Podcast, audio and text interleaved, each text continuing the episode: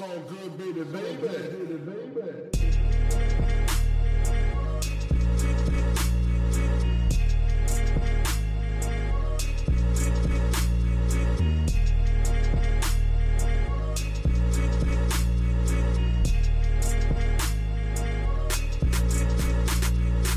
Hallo zusammen, mein Name ist Jan Wehn und ihr hört nicht nur, dass ich unfassbar erkältet bin, sondern auch keine neue Folge vom All Good Podcast. Zumindest keine reguläre Folge. Denn das, was jetzt hier gleich im Anschluss passiert, das nennt sich der große Hip-Hop-Podcast Mammut Remix. Das Ganze ist eine Idee von Jan Kawelke und Vasili Golot vom Machiavelli Podcast. Die beiden haben sich gedacht, warum bringen wir nicht mal alle Leute, die Deutschrap Podcasts machen, zusammen und lassen sie gemeinsam auf das letzte Jahr zurückblicken. Also wurden alle Namen in einen großen Topf geworfen und ganz unterschiedliche Kombinationen ausgelost. Die haben sich dann jeweils ein Thema überlegt und darüber ungefähr 15 Minuten lang gesprochen. Mit dabei sind neben mir auch Falk und Jule Wasabi von Schachten Wasabi, Nico und Kevin von der Backspin, Salva Humsi vom For der Mio Podcast, Ariane Yati von hiphop.de, Yannick Yang von Gang Gang, Helen Fares und Jusi Miller von Deine Homegirls, Steiger und Mauli von Die Wundersame Rap Woche, Tobias Wilinski von Thematakt und die beiden schon genannten, die auch gleichzeitig als Initiatoren fungieren, Vasili Golot und Jan Kawelke vom Machiavelli Podcast. Ich wünsche euch viel Spaß mit dem Hip-Hop-Podcast Mammut Remix. Wir hören uns im nächsten Jahr mit neuen Folgen. Bis dahin, macht's gut. Tschüss. So good, baby, baby. Helene Fares von Deine Homegirls und Jan Kawelke von Machiavelli. Hey Helene. Hi Jan. Hey Leute. Heute in neuer Kombination, wir beide äh, sprechen über ein Thema, was du vorgeschlagen hast. Und zwar relativ zügig und wo ich auch relativ zügig mit einverstanden war. Und zwar, wenn ich es richtig zusammenbekomme, politische Frustration in Rap-Songs. Genau, auf jeden. Und auch gesellschaftliche. Weil ich das Gefühl habe, dass vor allem alle Songs, die irgendwie politisch geladen waren, auch so einen krassen gesellschaftlichen Frust inne hatten. Und das sind eigentlich so meine Lieblingssongs gewesen in diesem Jahr. Wobei man dazu sagen muss, dass jetzt Frustration in dem Kontext nicht bedeutet, dass die Leute vor Frust keinen Bock mehr hatten, sondern dass die diese Frustration artikuliert haben und gesagt haben, okay, wir wollen jetzt irgendwie auch politisch was machen. Und das ging relativ zügig los äh, in diesem Jahr. Ich weiß gar nicht genau, wann er kam, aber auf jeden Fall im Frühjahr mit äh, Jessin und Abendland. Hasst, der keine Gründe braucht, sucht sich den schwächsten Feind. Bis selbst die dünnste Haut wie eine Rüstung scheint. Doch was nützen die schönsten Metaphern, wenn's die dümmsten nicht raffen? Es wird dunkel im Abendland. Es wird dunkel im Abendland. Es wird dunkel im Abendland. Ich glaube, Abendland kam sogar schon, wenn mich nicht alles täuscht, im November letzten Jahres raus. Ah, genau. Aber das Album kam eben erst dieses Jahr und damit äh, ziehe ich und wir diesen Song halt einfach in dieses Jahr mit rein, weil es natürlich auch aktueller denn je ist. Es war ganz krass, als Abendland rausgekommen ist, wenn ich das auch mal so aus migrantischer Sicht ähm, sagen darf, weil es ist unglaublich, wenn so ein migrantischer Frust auf einmal in Worte gefasst wird, die man in dieser Kombination noch nie gehört hat. Das hat mir in allererster Linie erstmal ein extrem ungutes Gefühl gegeben und hat mich sehr unwohl fühlen lassen, weil es halt einfach genau die richtigen Stellen getroffen hat und man halt ähm, hört, dass jemand ausspricht, was man irgendwie so für ein Leid teilweise in sich trägt und ähm, Was war das zum Beispiel? ähm, diese eine Stelle, ähm, und wenn kein Licht mehr brennt, fürchtest du dich so wie ich mich jetzt. Es wird dunkel im Abendland. Diese, das ist so, das ist so krass, vor allem mit den Geschehnissen in diesem Jahr. Ähm, ich erinnere mich nur an die Sache mit Halle, mit dem Attentat in Halle. Einen Ja. Tag später bin ich halt durch Leipzig gelaufen und hatte einfach so eine stumpfe Angst. Einfach vor allen möglichen Situationen, allen möglichen Menschen, Menschen, die denken könnten, dass ich, äh, keine Ahnung, böse bin oder die einfach ein Problem mit mir haben, einfach weil ich aussehe, wie ich aussehe oder was auch immer. Und ja, das ist auf Ich jeden Fall, das ist auf jeden Fall so der, die, diese eine Line, die, die mich richtig erschüttert hat.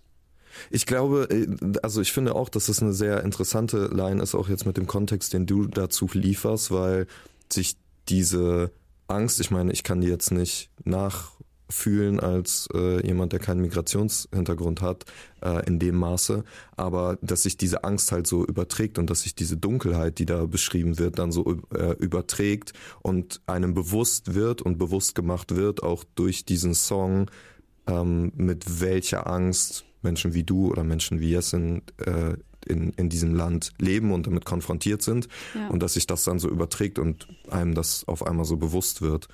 Auf jeden Fall. Ähm, Auch beste Punchline aus meiner Sicht auf, äh, auf diesem Song. Beste Punchline des Jahres. Was nützten die schönsten Metaphern, wenn es die dümmsten nicht raffen? ja, ist das so ein bisschen das das so die, diese diese Diskussionskultur, die wir gerade in, in Deutschland haben und das irgendwie so sehr elitär auf manche Diskussionen irgendwie drauf geguckt wird oder wie hast du das so verstanden? Ähm, ich habe so verstanden, dass ähm, er beim Schreiben dieses Liedes, ohne jetzt mit ihm darüber oder über diese Line genau gesprochen zu haben, er beim Schreiben dieses Liedes gedacht hat, boah, jetzt schaffe ich es endlich, diese Worte oder diese Gedanken in Worte zu fassen, aber es bringt am Ende eh nichts, weil die, die es betrifft, die, die diese Dinge auslösen in mir, die verstehen es halt eh nicht. So habe ich es verstanden. Äh, ohne das jetzt als elitäre Diskussion äh, leiten zu lassen, aber halt einfach zu sagen, dass ein Nazi nur dumm sein kann. So habe ich es verstanden. Es war ganz interessant, weil wir hatten ihn ja dann zusammen mit Martin Schulz auch äh, im Podcast und Martin Schulz hat sehr, sehr aufmerksam bei diesen Zeilen auch zugehört und das glaube ich auch so auf das übertragen, was so ein generelles Problem in der Politik ist, dass es nicht mehr geschafft wird, simple Ideen wie zum Beispiel irgendwie weiß ich nicht, wir müssen Leuten helfen, die in Not sind, zum Beispiel in, in Seenot oder so, oder ähm, wir können uns irgendwie auf die Demokratie einigen und auf Meinungs- und Pressefreiheit, dass, dass das so schwierig ist, das irgendwie den Leuten verständlich zu machen, dass irgendwie so rumdebattiert wird und ganz andere Nebenschauplätze aufgemacht werden, statt so sich auf diese wesentlichen Kernfragen zu besinnen. Voll. Ich finde, wenn wir vielleicht äh, zum nächsten Song, den wir uns rausgepickt haben, äh, rüberspringen, dass da wenig mit Metaphern ähm, ge, gearbeitet wurde. Und, und, und auch das finde ich sehr bemerkenswert bei den politischen Songs dieses Jahr an der Stelle vielleicht ganz kurz, dass sehr diverse Darstellungen sind, dass sie sehr unterschiedlich sind in der Musikalität. Also es klare Rap-Songs sind, aber auch so sehr melodische Sachen wie zum Beispiel bei Yesin. Und beim nächsten Ja. Song bei Kummer bei 9010 ist es ja wirklich auf die Fresse, sehr gerade heraus, wird dann Realität beschrieben, nämlich seine Jugend, äh, wo er in Chemnitz von Nazis irgendwie davongelaufen ist. Wir liefen über die Straßen getragen von Adrenalin. Liefen schnell wie die Hasen, doch schneller als Autos waren wir nie. Born to be Opfer, Zeit zu kapieren, dass da wo wir leben, Leute wie wir eben einfach kassieren. Mit dem Mund voller Blut, den Krankenwagen rufen. Mit Handylicht den rausgeschlagenen Zahn auf dem Asphalt suchen. Für mich war das so einer der bestgeschriebenen Rap-Songs dieses Jahr, weil er wirklich so sehr präzise hingeguckt hat, so diese Line mit dem, die ausgeschlagenen Szene mit dem Handylicht auf dem Asphalt suchen. Ich finde, das sind so Ja, Bilder, voll. die bleiben so krass im Kopf drin. Auf jeden Fall, ich würde dir total recht geben, dass es das beste Storytelling im Rap ist, die ich seit langem gehört habe.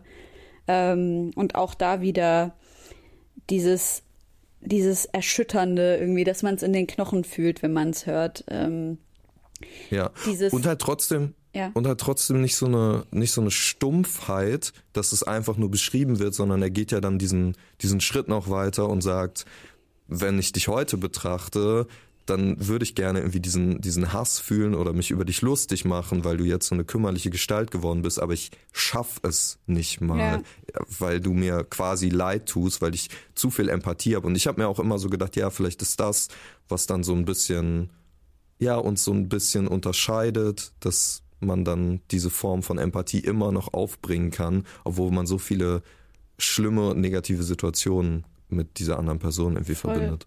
Voll. Und auch dieser, ähm, ja, irgendwo intellektuelle Moment und Wendepunkt, in dem ein Mensch wirklich, also beziehungsweise, ich würde mal so sagen, das hatten wir vor zwei bis drei Jahren noch nicht, als, ähm, als das besorgte Bürgertum äh, an seinem Hochpunkt war und wir alle gesagt haben, zumindest kann ich so für meine, in Anführungszeichen, Bubble sprechen, gesagt haben, dass das halt einfach irgendwelche dämlichen Leute sind, die halt einfach ähm, äh, ja aufs Maul verdient haben so, ähm, mhm. die irgendwie hier auf die Straße gehen und äh, schreien, ersaufen, ersaufen. Ähm, ja. Aber jetzt sind wir halt an so einem reflektiven Moment angekommen, wo wir sagen, ey, die Menschen sagen das, weil die irgendeine beschissene Geschichte haben, weil die irgendwas erleben mussten, wo es denen selber halt so schlecht ging. Und eigentlich müssen wir Mitleid haben mit diesen Menschen. Und das ist so bahnbrechend, dass das erste Mal in dieser Form selber Opfer gewesen zu sein und dann in dieser Form umgesetzt zu haben, finde ich super krass von Kummer. Ja, und auf jeden Fall und für, für uns auch und ich, auch für ihn, also er hat das ja dann auch artikuliert, dass trotzdem ist es eine ganz scharfe Kante zwischen, okay, das zu verstehen und diese Empathie zu empfinden, aber trotzdem diese Dinge, die dann irgendwie getan werden, also durch die Straßen laufen, Hitlergruß zeigen und so, ja. damit nicht zu entschuldigen und halt auch vor allem, wenn man dann so dieses diese Floskel benutzt, so die Sorgen der Menschen ernst nehmen, auch zu sagen, ja, aber was ist mit den Sorgen der Menschen, die halt, ne, wie du sagt, jetzt am Anfang dieser Aufzeichnung, ey, ich bin da durch Leipzig gelaufen und ich hatte einfach Angst. Ja. Ähm, die Leute, die Angst davor haben, von Nazis abgeknallt zu werden, weil das ist halt in den letzten Jahren in Deutschland häufig passiert, ja. weil sie sich entweder stark gemacht haben oder weil sie nicht in dieses äh, Menschenbild passen. Ja.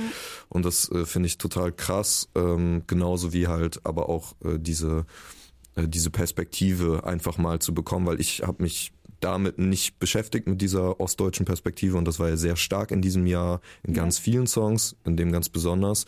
Und das ist auch so ein Punkt, finde ich, ähm, der sich so durchzieht, wenn wir noch einen Schritt weitergehen zum letzten Song, den wir besprechen wollten, kurz ähm, OG Kimos 216, wo ganz krass eben eine Perspektive geschildert wird, die ja ich nicht kenne. Mein Vater sagte, halte nie die andere Wange hin. Martin Luther tat es und guck, wie sie ihn behandelten, Nigger. Doch paar aus unseren Reihen tun, als ob ein Kampf nichts bringt. Lass mich euch erinnern, denn ein großer Teil ist lange blind. Mein Nigger, diese Ketten stehen für ein schnelles Leben. Wir beide tragen eine Farbe, aber haben nicht dieselben Gene. Sag mir, warum schmücken sich Niggas aus dem Haus mit Goldketten, so als wären sie auch nur ein Tag auf dem Feld gewesen. Meine Art von Nigger plottet jeden Tag Deine Art von Nigger hofft auf einen Plan. Wegen euch kämpfen wir doppelt hart. Ihr Daniel Laminati Niggas klettet euch die Locken aus den Haaren. Ihr habt nichts begriffen. Denen ist egal, wie viel Summe ihr macht. Ob ihr Trappen seid oder ob ihr einen Uniplatz habt. Mit dieser Farbe stehst du automatisch unter Verdacht. Und wer das nicht rafft, verschwendet unnötig Platz. Mein Vater sagte, ganz egal, wie sanft sie schlagen, gib ihm nie die andere Wange. Mandela tat und war fast drei Jahrzehnte lang gefangen. Ich fand's ähm, auch extrem heftig, diesen Song äh, in den letzten Wochen zu hören, seit er rauskam. Natürlich auch eine Perspektive äh, eines äh, schwarzen Menschen in Deutschland, die ich auch in dieser Weise nicht, ähm, nicht kennengelernt habe, einfach weil ich nicht schwarz bin. Ähm, aber trotzdem viele Dinge irgendwie, dieser, diese Wut nach oben, aber auch diese Wut auf ähm, Menschen, die eigentlich so sind wie man selbst, aber halt irgendwie verräterisch mit dem, mit der eigenen Realität umgehen, das kann ich sehr, sehr gut nachvollziehen im Hinblick mhm. auf Herkunft und ähm, Wurzeln. Hm. Also er klagt da so ein bisschen an, also er macht das so irgendwie an Daniel Aminati fest. Der ja, so ich glaube, der hat den so ein bisschen gefressen. seine Herkunft so ein bisschen verleugnet und sagt halt, ey, du müsstest dich doch eigentlich mit uns so stark machen. Und ich glaube, ja. ich habe gerade das Video nochmal geguckt. Ich glaube, es geht auch in dem Video so um diese, um diese zwei Perspektiven irgendwie so Seite an Seite zu kämpfen oder sich halt so gemein zu machen und so versuchen, nicht aufzufallen in, in der mehrheitlich weißen deutschen Gesellschaft. Ja, also halt, äh, das Video habe ich so ein bisschen interpretiert, als dass es ähm, ja sowohl schwarze Menschen gibt, die halt ähm, von oben diese ich sage jetzt mal, Polizeigewalt an anderen schwarzen Menschen ausleben. Mhm. Und dass es aber dann natürlich an schwarzen Menschen ähm, ausgelassen wird. So ich das Video unter interpretiert, vor allem im Hinblick auf die USA. Ich glaube, die, ähm, die, dieses, diese ähm, Uniform, jetzt kam mir das Wort nicht, die Uniform, die er anhat, ist auch ähm, ja äh, so ein bisschen US-amerikanisch. Aber ja, dieses, ich denke an blaues Licht auf schwarze Haut, ich bin der Sohn von meinem Vater, ich mag meine Nase breit und mein ha meine Haare kraus. So. Und dann spricht er ja auch ähm, relativ von, von, also von, von Gewalt einfach untereinander, von Gewalt von oben, sowohl in der Sklaverei als auch äh, von der Polizei. Also das ist, es ist einfach, es ist einfach so. Und dann auch dieser Widerstand, ne, dieses halt, halt hm. ihm nie die andere Wange hin. Ja. Und aufzuzählen, wer es getan hat und was passiert ist. Und also er, er zeichnet unfassbar starke Bilder und es ist auch eines der krassesten Videos dieses Jahr. Eigentlich alle Songs, die wir besprochen haben, haben unfassbar starke Videos. Das stimmt, auf jeden Fall. Ja. Es war politisch ein sehr bedrückendes Jahr, muss man sagen, wenn man jetzt mal so eine Schleife drum macht. Ähm, aber was dann musikalisch draus gemacht wurde, also ich fand es musikalisch generell ein extrem starkes Jahr, was auch Deutschrap angeht, kamen sehr viele sehr gute Songs, sehr viele gute Alben raus, wichtige Alben, ähm, aber halt eben, wie, wie wir es jetzt auch bemerkt haben, sehr, sehr krasse politische Alben. Glaubst du, das wird jetzt das wird so ein, das wird vielleicht so ein neuer Standard? Äh, ja, tatsächlich. Ich glaube, dass immer mehr Menschen sich politisieren, immer mehr ähm, Kunstschaffende verstehen, dass äh, wir nicht mehr weggucken können und uns integrieren müssen und involvieren müssen und einmischen müssen. Ähm, und das eben auch in Form der Kunst, bin ich mir ganz sicher. Perfektes Schlusswort, oder? Dankeschön. Helene, vielen Dank. Ich danke dir, Jan. Yannick Niang von Gang Gang und Jan Wehn von All Good. Hallo zusammen, mein Name ist Jan Wehn vom All Good Podcast. Und ich bin Yannick vom Gang Gang Podcast. Hallihallo.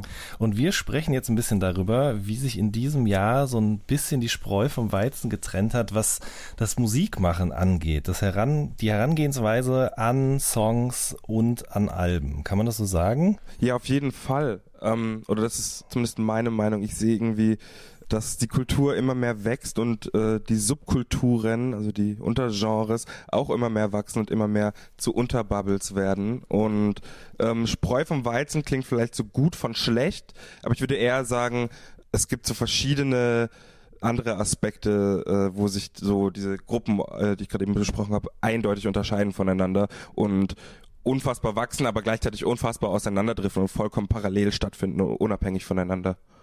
Absolut, das ist ja ein bisschen auch so diese Idee. Es gibt gar nicht mehr die Szene, sondern es gibt eigentlich mehrere Szenen, die sich unter diesem Decknamen, Deckmantel, Deutschrap, Hip-Hop oder wie auch immer irgendwie zusammenfassen lassen.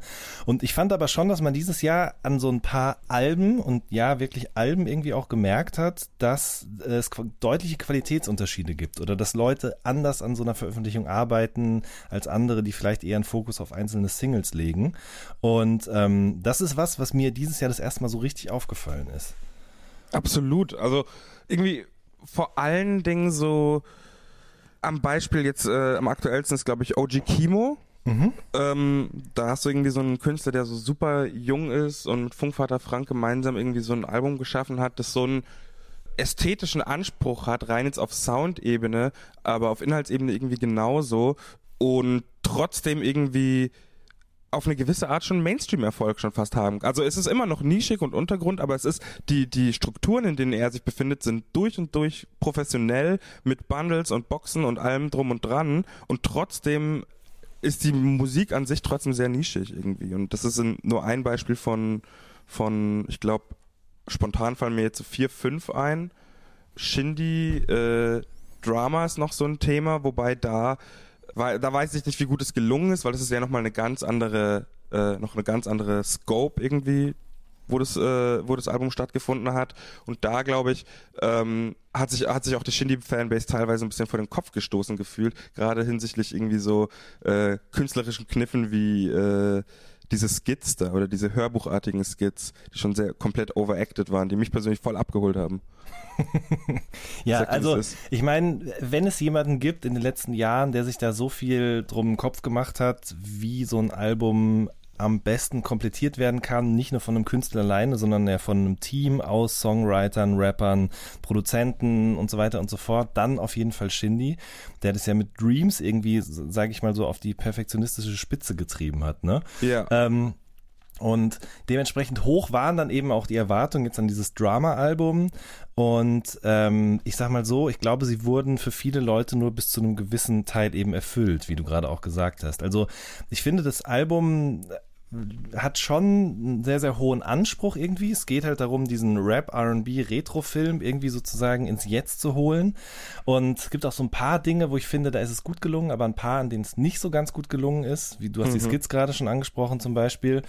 Äh, andererseits finde ich zum Beispiel unfassbar, dass einfach Boulevard Boo als Radio-DJ auf dieser Platte zu hören ist. Mhm. Es ist Donnerstag, der 11. Juli 2019 und wir haben 30 Grad Sonnenschein im gesamten Sendegebiet. Uh, was für ein schöner Sommertag. Wir senden heute live aus Bietigheim. Und Leute, morgen erscheint das neue Album von Shindy. Drama ist definitiv das am heißesten erwartete Album. Hallo du. Na? Errätst du, wo wir gerade sind? Richtig. Wir sitzen in Papi Paps koksweißen Mercedes Drop Top Made in Affalterbach. Das sind einfach so, so, so kleine Details und Kniffe, die am Ende des Tages für mich schon, da ist es wieder die, die Spreu vom Weizen trennen. Also ich meine, klar, es geht jetzt nicht um, um gut und schlecht, sondern aber es zeigt einfach, dass ein Shindy anders an eine Albumproduktion herangeht als ein Mero zum Beispiel, würde ich sagen. Ich glaube, der macht sich jetzt nicht so viele Gedanken um so kleine Kniffe, sondern das ist eher so, okay, der Beat klingt geil, kannst du den noch mal ein bisschen umarrangieren.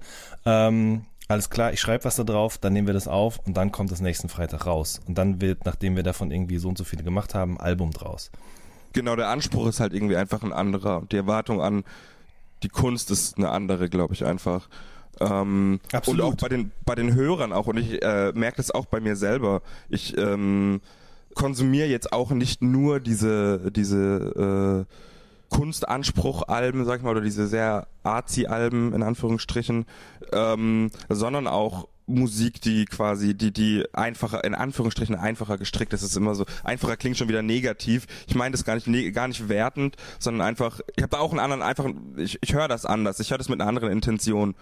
Ähm, und dann gibt es so Künstler, wo zum Beispiel das auch äh, ein bisschen verwischt, wo, wo so äh, das alles irgendwie schemenhaft stattfindet, dann äh, zum Beispiel wie, wie Summer Jam als mhm. ein Beispiel, da fand ich das Album auch so super interessant, weil er ist ja einer, der ist ja der der Mainstream-Künstler momentan. Ich weiß nicht, ob er der meistgestreamteste ist, aber auf jeden Fall äh, da ganz oben äh, mit dabei und liefert auch an den Singles auf jeden Fall Songs, die rein auf Strukturbasis äh, sehr kommerziell angehaucht sind, sehr kommerziell sind für den für das was momentan in ist, für das was momentan äh, gut funktioniert. Dann höre ich mir aber das Album an und höre das Intro. Steig in den Ghost, life ist zu kurz, kick down, ich fahr, Fuß aufs Pedal, die Reifen sind durch, Bugatti Emblem, für Status und Fame, allein an der Spitze, Sky is the limit, ich kann euch nicht sehen, Private der Jet, Hypefeller Cat, Baguette, nicht tut mir leid, alles zurecht, ich bin ein Nimmerser, guck auf mein Ziffernblatt, Timing perfekt, das klingt jetzt auch erstmal kommerziell. Und dann geht es aber das Intro fünf Minuten. Und es gab so einen Punkt am Ende, äh, wo die letzte Hook irgendwie ausläuft. Äh, und da hätte man einfach den Song beenden können. Und dann geht der Beat aber nochmal komplett auf und wird fast zu so, so einer Disco-Stampfnummer.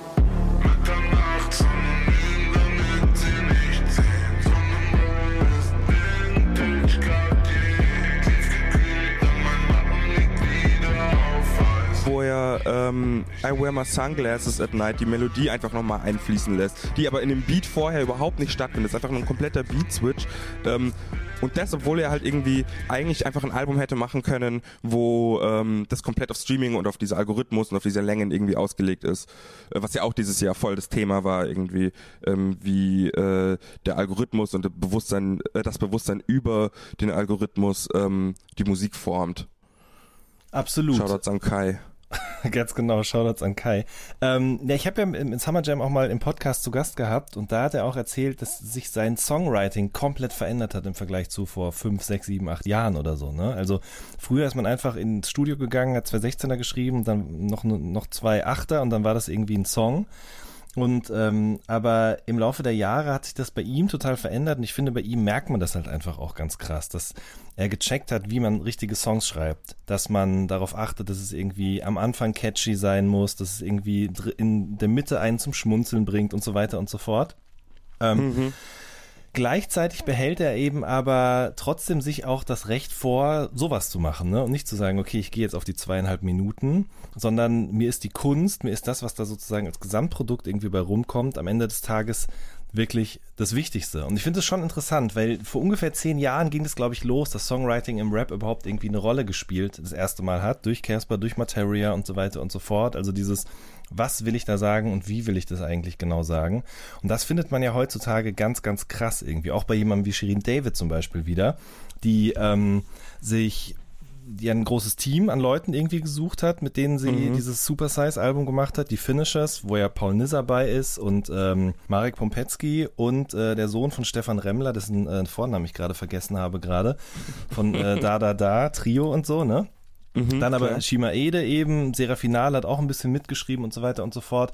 Und die hat eben auch gesagt, okay, ich will mit guten, talentierten Leuten zusammenarbeiten, will da, dass da was bei rumkommt was sich aber nicht anhört, als, also was sich schon anhört, als wenn ich mir die besten Leute gesucht hätte, aber trotzdem nicht irgendwie kalkulierte Pop-Scheiße ist, weil es hat ja trotzdem ja. immer noch Attitude auf eine gewisse Art und Weise. Ja, es hat halt die richtigen Kniffe. Genau, richtig. Und, das, und Rin ist ja auch so jemand, der jetzt mit Nimmerland, der sich auch ein Team zusammengesucht hat über die Jahre, Nintendo, Alexis und dann eben nochmal so ein Reezy mit hat reinkommen lassen oder eben auch durch die Features ein bisschen äh, Varianz reingebracht hat, der aber auch zum Beispiel weggeht von diesem, okay, ich bringe jeden zweiten Freitag einen Song raus und der muss einfach knallen, sondern ich will gerne auf musikalischer, auf inhaltlicher Ebene irgendwie was vermitteln. So, mhm. Das finde ich schon, schon nice. Und das hat man irgendwie, finde ich, dieses Jahr auf jeden Fall deutlich mehr gespürt oder gehört, besser als die Jahre davor. Voll. Und man hat es vor allen Dingen auch deutlich mehr ja, wahrgenommen und ich für mich habe das auch ein bisschen bewertet schon, weil bisher haben wir jetzt nur, bisher ist es ja nur eine, Feststellung, aber ich für mich äh, habe das äh, als positiv auch bewertet, diese, diese Entwicklung irgendwie, weil quasi jetzt der Nährboden geschaffen ist für dafür, dass alles im Prinzip wachsen kann. Unabhängig voneinander und es nicht diesen einen Kuchen gibt einfach und nicht äh, diese, diese Ellbogenmentalität so sehr stattfindet, sondern also hinter den Kulissen bestimmt immer noch und ego getrieben bestimmt immer noch, aber nicht mehr äh, monetär zumindest oder ähm, sollte zumindest nicht mehr so sein, weil wenn das Bewusstsein da ist und wenn man sich genug damit beschäftigt kann, gibt es mittlerweile fließt einfach so viel äh, Geld in die Musik und so viel Geld in Rap und durch Rap, ähm, dass man da ähm, sich nicht irgendwie an einem anderen Stil anbiedern muss oder äh, sich andersrum gedacht, wenn jemand anders irgendwie äh, einen Stil verändert, dass man sich da nicht angegriffen fühlen muss oder gebeitet fühlen muss oder sowas. Ähm, das Einzige, was mich ein bisschen äh, stutzig macht, ist wirklich, dass ähm, die Kommunikation zwischen Bubbles und die gerade auch was irgendwie politisches, äh, äh, äh, die politische Einstellung angeht oder das politische Mindset angeht, ähm, geht es ja schon irgendwie teilweise auseinander und da gibt es ja schon Konflikte.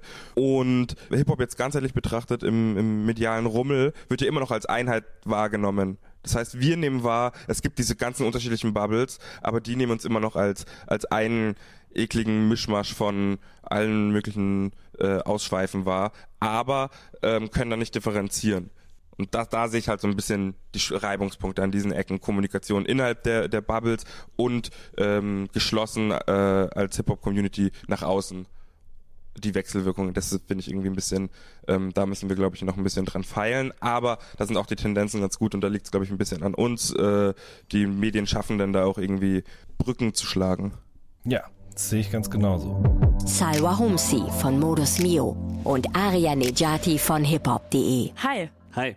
Ich darf vorstellen, meinen Kollegen Aria Nejati. Er ist Chefredakteur bei hiphop.de. Jawohl. Ich darf vorstellen, meine sehr, sehr geschätzte Kollegin Salva Humsi, sehr, sehr erfolgreich dieses Jahr den Spotify Original Podcast vor der Mio moderiert. Ja, und ich bin ganz aufgeregt, dass wir heute hier zusammen sitzen, weil wir haben Voll. noch nie was zusammen gemacht. Ja, first times. Und wir haben uns entschieden für ein Thema für den Jahresrückblick, mhm. was uns, glaube ich, beide beschäftigt hat. Und zwar gab es dieses Jahr das erste Nummer 1 Album von einer Frau in den deutschen Charts.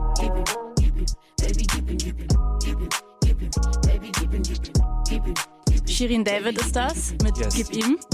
Das Album hieß, wie hieß das Album? Super Size. Super Size. Ja, absolut surreal eigentlich, wie du es sagst. Erstes Mal ähm, eine rappende Frau auf Platz 1 der deutschen Albumcharts, weil es ist 2019. Man würde eigentlich denken, dass es schon längst passiert ist. Tatsächlich erst dieses Jahr passiert.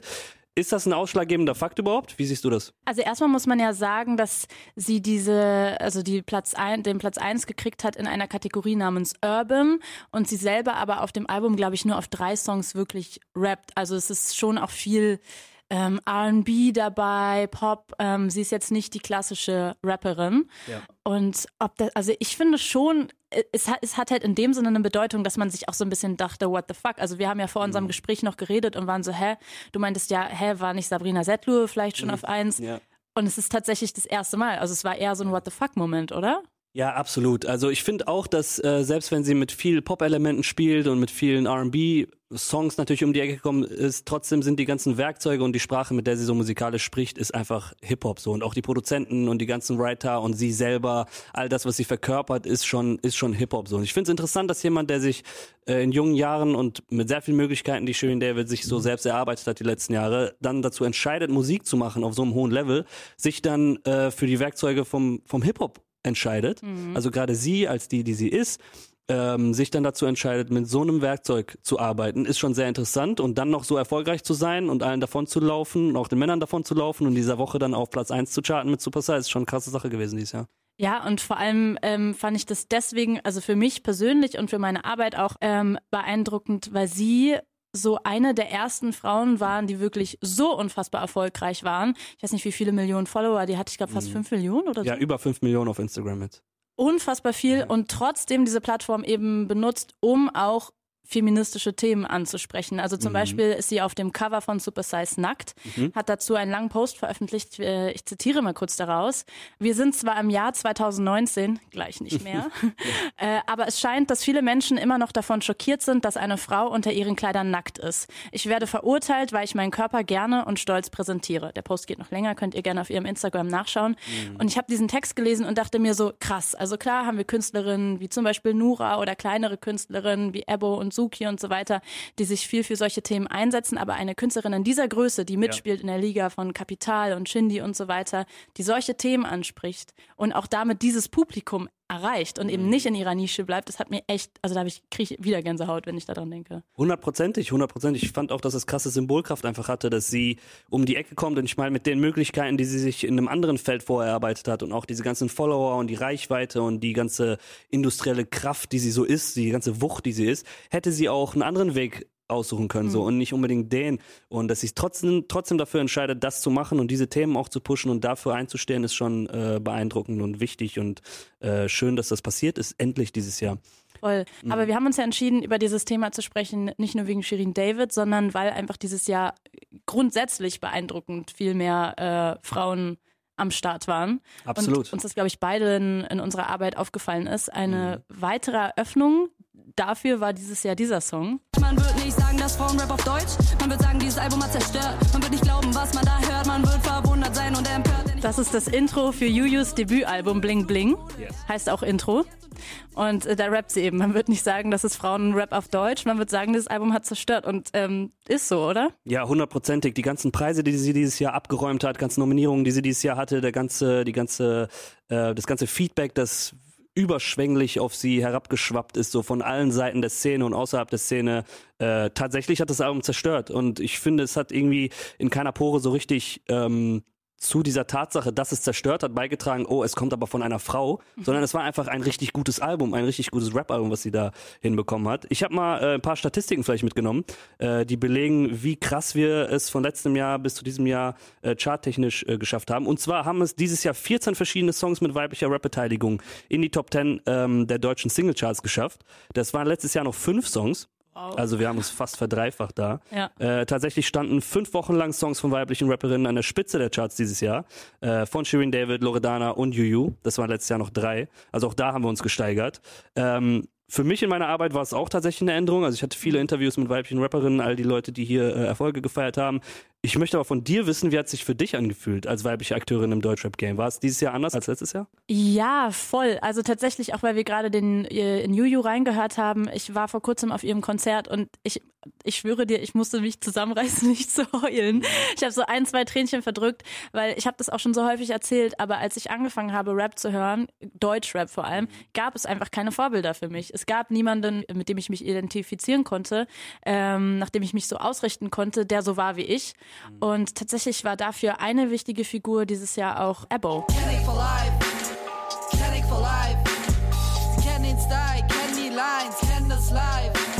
Dieser Song hier heißt Kenneck for Life, Mhm. K4L.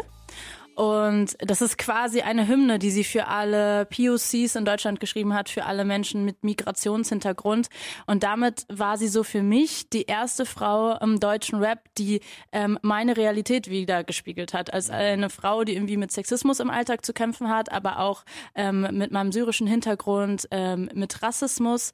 Und das hat mich einfach, also ich fand das, erst als ich das gehört habe, habe ich gemerkt, krass, das gab es vor diesem Jahr noch nicht. Hattest du so einen Moment dieses Jahr auch? Ja, absolut. Äh, sowohl im Positiven als auch im Negativen. Also ich saß letztens auch in äh, einer berühmt-berüchtigten Diskussionsrunde mit diversen Rappern, unter anderem Prinz P. Ähm, und da habe ich zum Beispiel negative Erfahrungen gemacht dieses Jahr und negative Überraschungen erlebt, dass äh, das Thema doch nicht bei allen angekommen ist und es keine Selbstverständlichkeit ist, dass das Themen sind, die unterrepräsentiert sind. Ähm, Leute, die auch unterrepräsentiert sind aus diversen Schichten, Kulturen, äh, Ecken der Gesellschaft, die einfach nicht richtig stattfinden bisher in unserer Kultur. Äh, hast du das Gefühl, gerade weil wir gerade, weil du gerade Ebo dahingestellt hast und wir davor über diese ultra erfolgreichen Rapperinnen Ja. gesprochen haben, hast du das Gefühl, man muss trotzdem 2019 als Frau noch ein Klischee bedienen, um den absolut krassen Erfolg in dieser Deutschrap-Blase zu erringen? Ja, voll. Also du musst dieses äh, Klischee bedienen und du musst halt auch Männer hinter dir haben, die ähm, erfolgreich sind und die richtigen Leute kennen und die bereit sind, dich zu pushen. Also wenn wir uns jetzt mal alle drei großen erfolgreichen Rapperinnen in Deutschland gerade anschauen, also wenn wir das jetzt mal an Charts festmachen, Ja. Loredana, Juju und Shirin David, ähm, alle von denen arbeiten mit erfolgreichen Männern zusammen. Nicht nur, aber da darf man halt nicht vergessen, die Strukturen sind unfassbar wichtig und nur weil wir jetzt drei erfolgreiche äh, Frauen haben oder sehr erfolgreiche Frauen haben, heißt es nicht, dass sich an den Strukturen was ändert und dass zum Beispiel für so eine in Anführungszeichen Untergrundkünstlerin wie Ebo das jetzt ähm, klar ist, ah, sie ist eine Frau, deswegen wird es jetzt riesig. Ich weiß nicht, mir ist auch total aufgefallen, das ist natürlich irgendwie so ein Musikindustrie-Talk, ähm, so hinter den Kulissen. Ich habe das Gefühl, es wird auch gerade total viel so gesagt, naja, Frauen sind ja gerade in und jedes Label will jetzt irgendwie gerade eine eigene Frau pushen und haben, weil das gerade so Trend ist, also so richtig Feminismus-Cells. Geht dir Ja. das auch so? Ja, es ist traurig, aber wahr. Ich finde auch, also die Frage ist ja tatsächlich, haben wir dieses Jahr so eine krasse, so- solche krassen Erfolge von Frauen in der Rap-Blase erlebt, weil die Szene sich geöffnet hat, weil die Leute offener geworden sind, weil sie ein Ohr diesen Themen geschenkt haben? Oder ist es tatsächlich nur erfolgreicher geworden, weil es letztes Jahr den Anschein gemacht hat, es funktioniert und weil es sein Erfolgspotenzial gezeigt hat und die Industrie jetzt einfach Geld wittert und diese Leute, die in Entscheiderpositionen sitzen, die tatsächlich strukturell immer noch white old men sind, der Meinung sind, dass damit können wir unsere Jahresbilanz aufbessern und deswegen greifen wir jetzt dieses Thema an und machen das jetzt so lange, so lange wie Feminismus zählt, sowas. Ne? Ja, es ist, es ist irgendwie traurig, aber natürlich auch wahr. Also wenn man sich jetzt zum Beispiel überlegt, ähm, Sixten, als sie so groß geworden sind, 2017 war das, glaube ich, oder? Mhm. Da haben sie damit auf jeden Fall schon Türen geöffnet, weil sie waren ja die Safe. ersten Frauen, die quasi im Mainstream so stattgefunden haben und dann auch Hallen ausverkauft haben und auch so ein bisschen feministische Themen ähm, angesprochen haben. Und wenn wir das jetzt so besprechen, dann würden wir denen ja quasi absprechen, dass sie sich das selber erkämpft haben. Das wollen wir damit natürlich auf keinen Fall machen. Und ähm, das bedeutet auch nicht, dass die Leistungen dieser Person weniger gut sind. Aber man muss halt sagen, wie es ist. Und das kenne ich auch aus meinem Arbeitsalltag. Leider kommt man als Frau häufig an seine Grenzen, wenn einem kein Mann die Tür aufmacht. Weil wenn vor allem, wenn alle Türsteher männlich sind, dann brauchst du halt einen Mann, der die, die Tür aufmacht. Ich glaube aber trotzdem, ähm, ich bin grundsätzlich, was solche Themen betrifft, eher pessimistisch eingestellt, glaube aber trotzdem, dass dadurch, dass die jetzt alle da sind, dass sie auch nicht mehr weggehen. Und das ist nämlich das, Mhm. was ich meinte mit diesem Vorbildding. Wenn ich mir jetzt angucke, wie ich als Kind war oder als Jugendliche, als ich Rap gehört habe, meine Schwestern, die sind beide 15 und 18, also wirklich verschiedene Ja. Altersphasen. Und die beide sind damit aufgewachsen, dass es für sie selbstverständlich ist, weibliche deutsche Rapperinnen zu hören. Ja. Und wenn die das hören und sich mit denen identifizieren können, dann werden sie das auch eher nachahmen. Also es wird mehr, diese Frauen werden für mehr junge Mädchen Vorbilder sein und es gibt ja jetzt schon viel mehr Mädels, die anfangen zu rappen auf Deutsch. Hundertprozentig, ja. Ich finde auch, ähm, wenn wir erfolgreiche Rapperinnen haben, die auf Platz 1 der Charts charten, dann ist das natürlich schön und dann äh, ist es auf jeden Fall eine Weiterentwicklung. Aber es ist auch mehr oder weniger nur so die Spitze des Eisberges und nicht der ganze Bodensatz oder diese ganze Pyramide. Wir haben jetzt die, oben das Ding besetzt. Aber es ist wichtig, dass wir die ganze Pyramide auch mit Frauen und äh, unterrepräsentierten Leuten einfach weiterhin schmücken.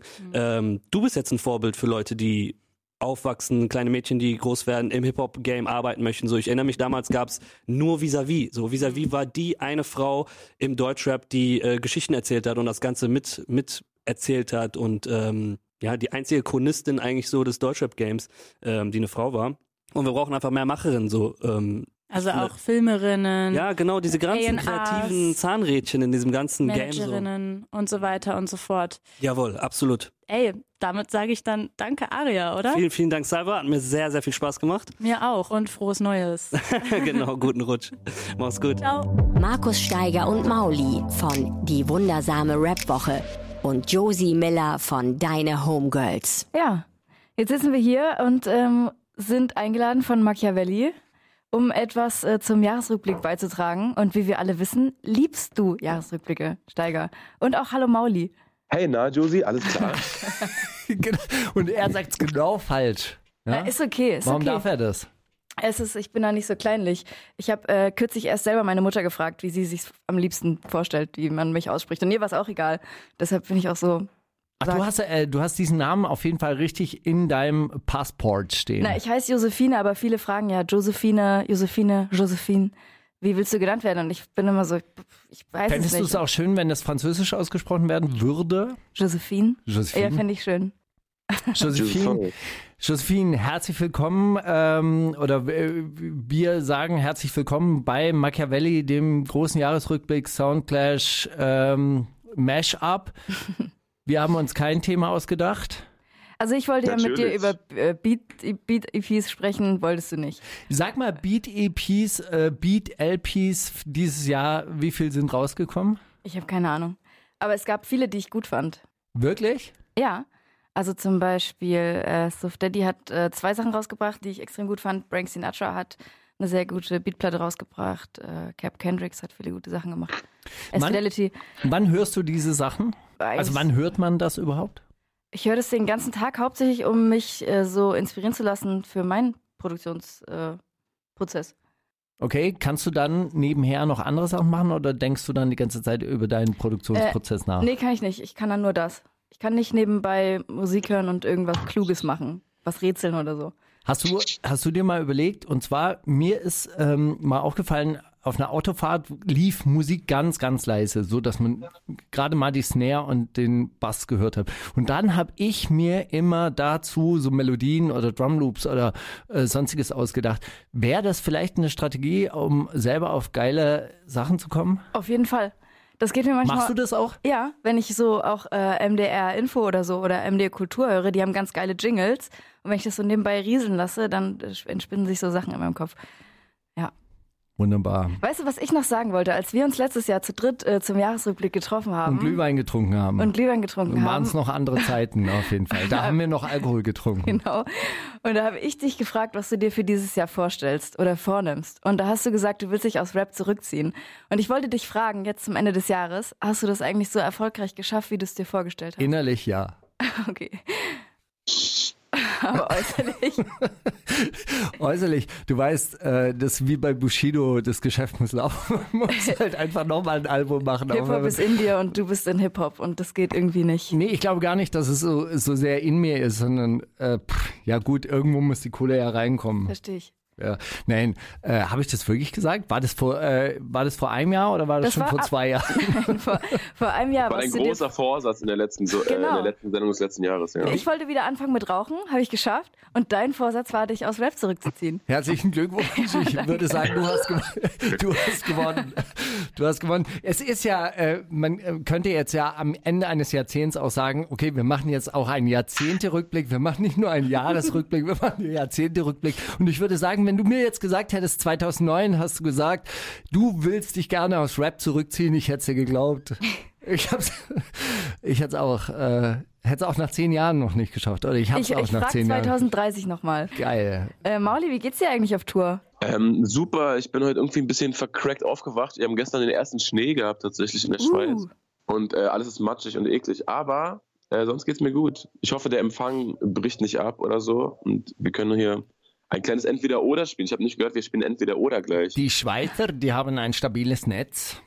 Ja, hätte ich Bock. Hast du, hast du Fragen mitgebracht? Ich habe ein paar geile Entweder-Oders vorbereitet, ja. Nice. Soll, willst du Und anfangen haben- oder soll ich? Wir haben haben alle etwas mit, äh, mit Releases oder äh, Kuriositäten aus diesem Jahr zu tun. Mein erstes Entweder-Oder ist, würdet ihr lieber einer Finch Asozial Crowd erklären, dass das Konzert ausfällt oder daneben setzen, wenn Tour die 50 verschiedenen Masterversionen seines Albums gegenhört? Also aus welchen Gründen fällt das Finch Asozial-Konzert aus? Weil äh, die SPD-Ortsgruppe da ihren, ihren so Widerstand dagegen Nasenscheidewand angekündigt blutet oder so oder irgendwas. Einfach, einfach der Ah, ist okay. nicht in der Lage, auf die Bühne zu gehen und ihr müsst jetzt der Crowd erklären, ja Leute, ich weiß, ihr habt Bock, aber das wird halt nichts. Also ich würde mich tatsächlich ähm, für die, für die Tour-Variante entscheiden. Ich würde mich Weil nicht endlich mal freiwillig- 50 Producer-Alben am Stück Genau. durchhören, oder? 50 verschiedene Producer-Alben am Stück durchhören. Ja, das wäre genau mein Ding. Und du? Äh, ich bin ganz gut im Absagen und ich glaube, ich würde, ich glaube auch mit, mit einer gewissen inneren Genugtuung dieser Finch Asozial Crowd erklären, dass dieses Konzert heute Abend nicht stattfindet. Also ich hätte da, glaube ich, sogar äh, äh, ein es wäre es wär wirklich so, ich würde es so rüberbringen, hey, tut mir leid, ich muss es jetzt tun, aber im Endeffekt würde ich sogar sagen, verdient. Gut. Ja, finde ich gut. Ich würde da anschließen mit einer Frage. Ähm, wir bleiben auf der Bühne. Lieber Hype Awards moderieren oder gewinnen?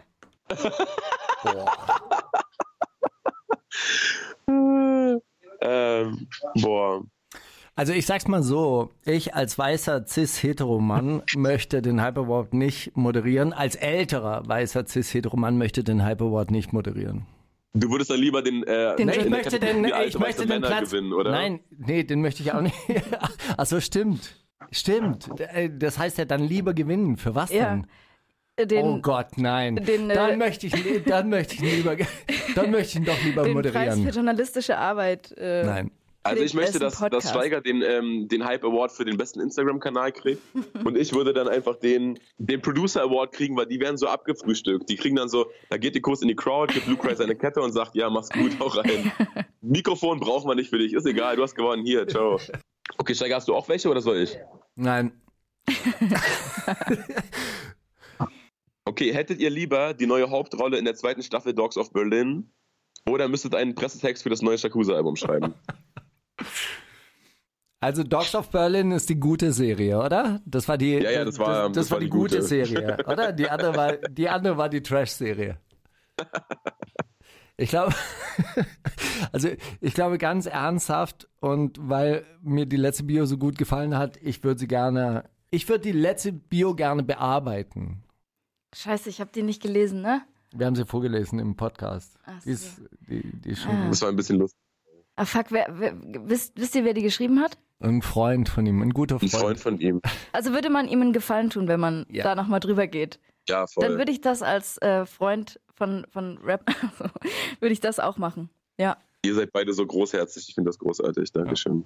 Ich habe gerade vor Blogs ausgeguckt und die hatte ja, ähm, äh, habt ihr es schon gesehen? Nein. Okay. Noch Nee. Gut. Bitte nicht Ich spoilern, habe ey. okay, das hab ist kein echt Amazon Prime, aber sag mir ruhig, wie es ausgeht. Mir ist es egal. Alle, alle gewinnen.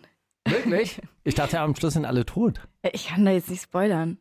Aber die hatte so sch schwache Momente in der letzten Staffel. Da war ich so, pff, das können die nicht ernst meinen. Da ist irgendwas, irgendwie hat ja der Praktikant die zweite Folge geschrieben oder so. Irgendwas. Ja, vielleicht sind dem glaub, Schweizer, es ganz Schweizer oft- die Ideen Ja. ausgegangen.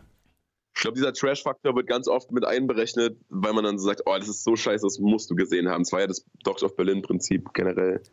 Und Ja. bei Four Blocks, glaube ich, haben die sich dann. Genau, das hat der lassen. Sendeleiter von Sat 1 gesagt. Macht mal die Sendung so scheiße, dass alle drüber reden. Okay. Ja, ist auch, auch eine Idee. Ich würde noch eine vorlesen. Und zwar. Ja, bitte. Ja, ist an euch beide.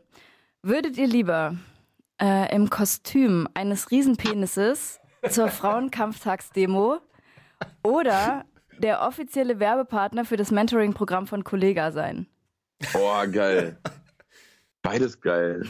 Ich dachte schon, die Outfit-Variante mit dem SS-Mantel wird so ein bisschen ausgeschmückt. Ja, hatte ich auch, aber das, das haben wir schon so viel besprochen. ähm, oh. Ah. Ich glaube, ich wäre gerne der Werbepartner für, für das Kollega-Mentoring-Programm. So richtig serious. Du bist dann Ja, ja, offiziell, das- steht dann offiziell ähm, äh, getestet und ähm, be- empfohlen von Mauli und Steiger. Ja, voll. Ja, ja, voll. doch, doch, könnte ich mir geil vorstellen. Ich glaube, dieser, dieser Witz auf der Frauenkampf-Demo, das funktioniert wirklich nicht, nicht wirklich gut. Aber es gibt ja diesen, äh, ich glaube, jemand hatte mal eine Wette verloren. Es gibt auf jeden Fall ein Video, wo jemand als diesen Penis da. Aber das ist halt auch so, ja, du musst es ja nicht machen. ja, wie?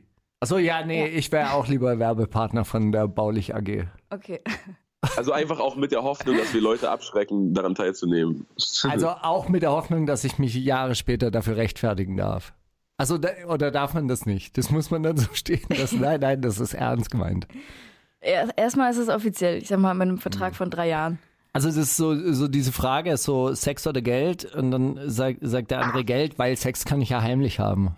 Oder so. Nee, so funktioniert's nicht. Es ist wirklich Sex oder Geld. Ja. Entweder oder. Und diese, Ja, diese Demo, das wäre nur ein Tag, das würde ja auch keiner sehen. Ja, doch, doch. Das würde sehr lange nachhängen. Also die Hausverbote in, in gewissen Lokalitäten, in diversen linken Lokalitäten, die möchte ich dann nicht zählen. Also es wäre für immer. Okay. Also ich glaube, wir, dann müsste ich auch wirklich, dann müsste man danach auch wirklich Maskulinist werden, weil man sonst hat man auch keine Freunde dann mehr. Ja, baulich. Ich bleibe bei baulich. Gut. AG. Mauli, du auch. Voll. ich gut. Jetzt kommt, jetzt kommt etwas, etwas Heikles. Würdet ihr lieber mit Flair über Patriotismus im Deutschrap diskutieren auf einem Gesprächspanel oder ein Musical mit allen Apache-Songs aufführen? Also ich würde tatsächlich lieber die Apache-Songs aufführen, aber die Realität sieht anders aus. Wahrscheinlich, die Wahrscheinlichkeit ist größer, dass ich mit Flair über Patriotismus auf dem. Panel sprechen muss. Also, dass ich mit Flair überhaupt immer über Patriotismus sprechen muss, äh, ist relativ hoch. Also bei jeder Gelegenheit. Ich muss nachdenken. Josephine. Es ist wirklich äh, schwierig. Ich war dieses Jahr auch so ähm, Gast auf so vielen Panels und es ist auch gar nicht so mein Ding, muss ich sagen. Deshalb würde ich, glaube ich, auch, muss ich auch den kleinen Hure-Song aufführen. Ja, natürlich. Damit hat alles angefangen. Schwierig. Was, du würdest aufs Panel gehen, Also ich würde weil es näher an deiner Realität ist. Naja, gut, also das ist, das ist jetzt gar keine so, äh, so hy- hypothetische Entweder-Oder-Frage. Also ich würde sehr viel lieber Apache-Songs aufführen, auch in der Rolle des Apache. Ja. ja das, das, würde das, Das ist auch perfekt. Du, du rennst eh immer in Unterhemd rum, wenn ich dich sehe. Das ist perfekt. ich würde, äh, ich würde auch, weil es meiner Lebensrealität am nächsten ist, äh, die Apache-Songs aufführen. Ja. Korrekt, Also auch in einfach der so Rolle des Apache. Wir zwei im Wechsel, weißt du, so Musicals werden ja zweimal am Tag aufgeführt. Muss man vorsichtig sein mit äh, kultureller Aneignung. Aber ähm, wenn ich müsste, dann ja. Finde ich gut. Macht euch sympathisch. Was würdest du denn lieber machen? Also allein so ein Musical schreiben mit lauter, oder äh, beim Musical wird ja die Handlung so um die Songs rumgeschrieben.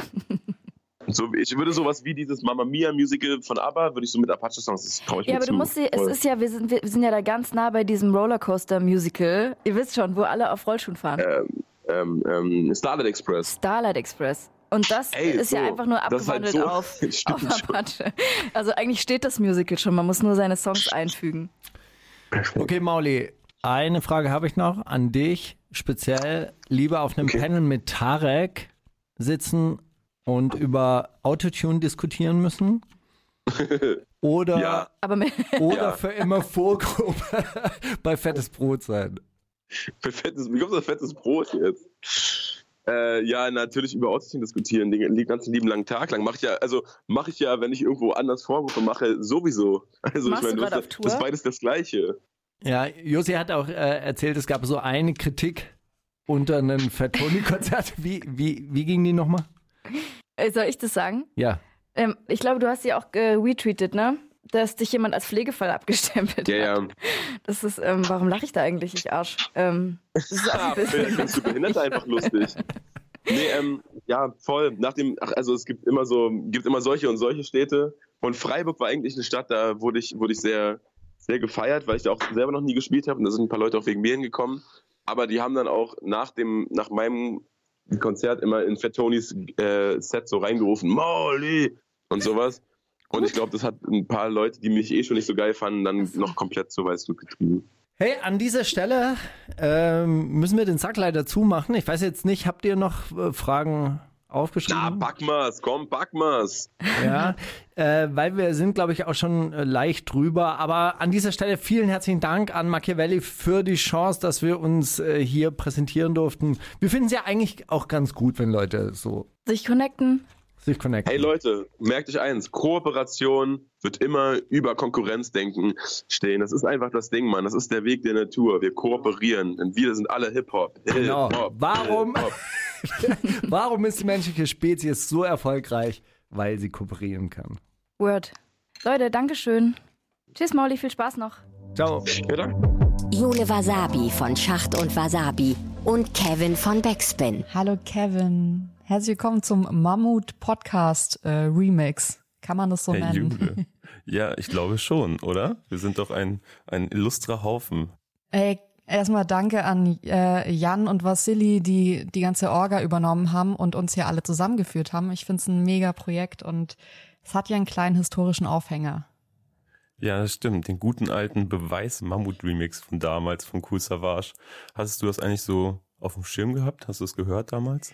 Also damals auf keinen Fall, dafür war ich irgendwie noch zu jung und habe andere Sachen gehört, aber natürlich kennt man das und natürlich ist es heute ja so eine historische Referenz, aber ich muss ehrlich sagen, es gibt andere Mammut-Remixe, die mir mehr, also zu denen ich mehr eine emotionale Verknüpfung habe. Wie ist es bei dir? Ich fand das damals übelst krass, weil ich hatte auch so einen so einen Optikblock, den ich selber zusammengebastelt habe, so aus Paint-Grafiken. Ja. ich war so ein bisschen Wow. Fan, Wow. Fankind. Ja, den gibt's auch Gott sei Dank nicht mehr. Aber ähm, ich fand Vega damals übelst krass. Ich habe mir sogar seine Nike-Jacke nachgekauft. Okay, du warst richtig Fan und Vega auf jeden Ja, Fall Newcomer damals, unser Thema heute. Ja, genau. Und das war damals irgendwie sein erstes großes Placement. Und wir beide wollen ja heute über Newcomer sprechen. Genau, ich hätte erstmal so eine Frage an dich, weil also Newcomer ist ja erstmal so übersetzt, einfach nur jemand, der neu dazukommt. Mhm. Aber ich finde, dass ein Newcomer schon mehr ausmachen muss, weil gerade jetzt in der heutigen Zeit, ich weiß nicht, wie das bei dir ist, aber ich bekomme in der Woche so viele Tracks irgendwo auf irgendwelchen Plattformen geschickt. Hey, check das mal aus. Das ist mein Debüt.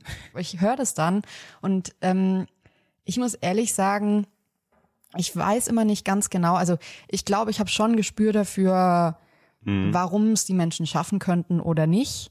Aber genauso gut bewahrheitet sich das dann oft auch als, hä, davon wäre ich ausgegangen, ich hätte Geld verwettet, dass es die Menschen irgendwie nächstes Jahr so richtig reißen und dann kommt aber gar nichts mehr von denen, weil die irgendwie, keine Ahnung, in der Versenkung verschwinden. Und für mich sind Newcomer tatsächlich noch so ein Schritt mehr als nur, ich habe den ersten Track aufgenommen. Ich finde, dass Mhm. es so erste Anzeichen gibt, sowas wie, wenn ich den Track höre, so Potenzial, Erscheinungsbild, Skills. Ähm, da mu- muss für mich auch noch nicht alles stimmen. Also ich finde, man hört dann oft so Tracks, wo du dir denkst, der oder die kann sehr gut rappen, aber ähm, der, der Inhalt ist vielleicht noch nicht so ja, gefunden ich glaube, oder das so. ist vielleicht gar nicht mehr so das Problem, dass jeder rappen kann oder dass, dass es viel gute Musik gibt. Ich glaube, es hat auch sehr viel mit Umfeld zu tun und was man aus seinen Möglichkeiten macht und wie man dafür sorgt, irgendwie überhaupt gesehen und gehört zu werden. Also zum einen Leuten wie dir auf die Nerven gehen und äh, dir schreiben, aber ich glaube, das ist das größte Problem. Wie wird man an die Oberfläche gespült? Und ich glaube, dass es ähm, heutzutage nicht mehr so schlau ist, Hip-Hop-Journalisten das zu schicken, weil man sieht ja ganz viele Künstler, die einfach in einem Umfeld sind, wo ich glaube, es macht fast mehr Sinn, sich einen Kreis zu suchen, wo du ein ordentliches Studio, Zugang zu einem ordentlichen Studio hast oder mal ein Feature bekommst oder keine Ahnung, jemanden findest, der mehr ähm, Macher-Einfluss hat, weil Journalisten, ich weiß nicht, ob das noch heute so zieht. Oder würdest du sagen, dass ein Hip-Hop-Journalist die Macht hat, äh, jemanden so zu pushen, dass er dann erfolgreich wird?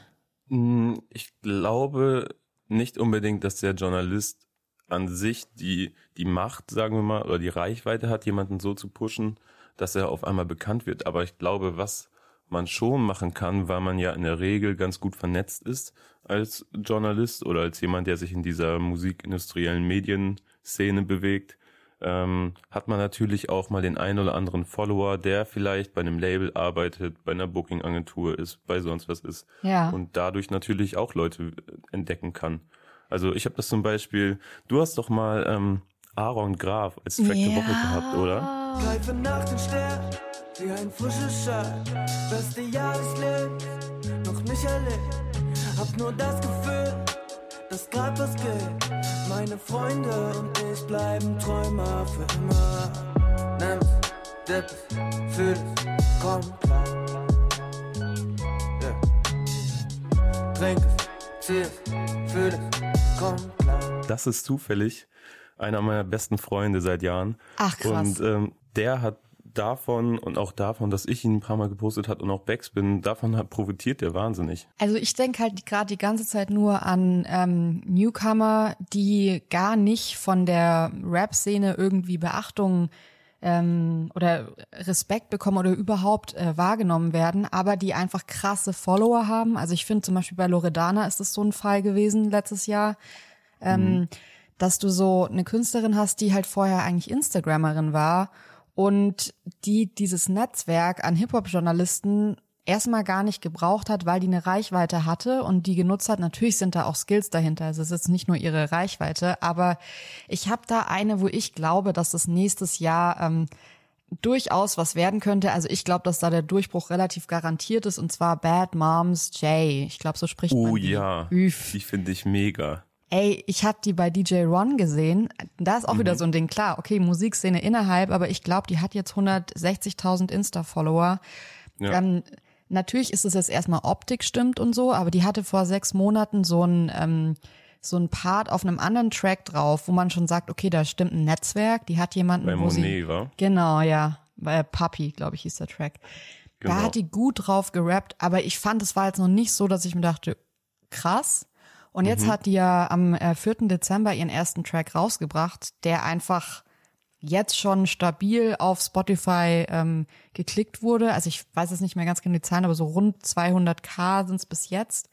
Und die Leute auf Instagram singen halt ihren Track nach und es ist halt ihr erster einziger Track und natürlich kommt da dazu, die hat immer mehr ihren Stil gefunden und so, aber ich glaube, dass bei der so viel passt, dass wenn die jetzt einfach weitermacht, kann ich mir gut vorstellen, dass sie einen ähnlichen Hype hat, wie Loredana den hatte. Ich bin nicht dein Baby, werd nicht crazy. Plötzlich rufen sie den Mayday, ey. Wow, weil ich shoote wie ne AK, that's what they say. Man, I do this every day, day, ey. Wow, oh my god, I'm so feisty. All these bitches wanna fight me. Why don't they like me? Weil jeder einzelne von ihnen einsieht. So fresh, so clean wie die Nikes. Rolle durch den Block mit meinem Slime. Weiber geben hier Kopf für den Hype. Gib mir noch bisschen Zeit und ich komm on top mit den Rhymes. Seid geschockt, weil ich drop auf die Wow, 24, 24, what? 24-7. Der Hustle hier ist jeden Tag real in hell or in heaven. Eigentlich will ich nur ins Paradies, seid nicht auf meinem Level. Ihr habt keinen Plan, ihr habt keine Strategie. 24-7 Hustle, 24-7 Hustle. Sie hat sich natürlich dann auch irgendwie so ein Wiedererkennungsmerkmal geschaffen oder gleich sogar mehrere, indem sie so fließend zwischen Deutsch und Englisch wechselt, während sie rappt. Ey, voll. und äh, natürlich stark damit spielt, wie äh, Bad Baby auszusehen Ey, und auch ähm, und immer wieder so Fotos von ihr postet, also offensichtlich auch riesen Fan ist. Voll. Und ich habe da auch gedacht kurz so, hm, ich finde es bei Newcomern immer schwierig, wenn die so äh, sehr Kopie von anderen Rapperinnen, Rappern sind und du denkst sofort so, ah, ich check, was du hier machst, wobei man ja sagen muss, Mhm. Shirin David wurde das ja auch dieses Jahr krass vorgeworfen, dass sie halt so Amerika, Nicki Minaj und Co. kopiert. Aber sie hat da Mhm. sowas Nices Deutsches draus gemacht, dass ich mir denke, hä, bei Rappern wurde das ja auch immer gesagt, so von wegen, öh, der macht doch nur den und den nach. Ey, ist doch egal, wenn die trotzdem so ihren eigenen Stil entwickeln und so einen Mischmasch von allem drin haben. Und ich finde sie einfach, also der Track ist ultra krass, 24-7. Und ich finde seit Moneyboy die erste, die so richtig krass ernst ähm, Deutsch, Englisch miteinander verbindet und es hört sich einfach nice an und man, man schämt sich nicht, das zu hören. irgendwie, Ja. ne? Es klingt nicht so erzwungen, auf jeden Fall. Ja, das stimmt. Ja, ich finde die auch sehr interessant und ich gucke mir auch gerne ihre, ihre Stories an. Ich finde das sehr Jo. unterhaltsam. Wen hast du denn Äh, so? Kannst du jemanden? Jemand, Ja, jemand, äh, von dem ich glaube, dass, dass es nächstes Jahr, also 2020, äh, ein bisschen knallen könnte, ist Marjan. aus, Ja. Baby, I know I got baggage from everyday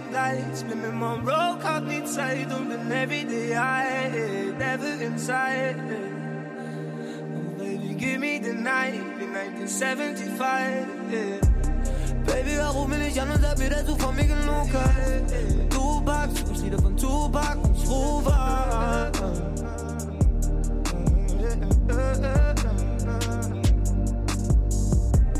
Baby Girl, ruf mich nicht an und sag mir, dass du von mir genug hast. Wenn du packst, such ich wieder von Tupac und ich rufe an.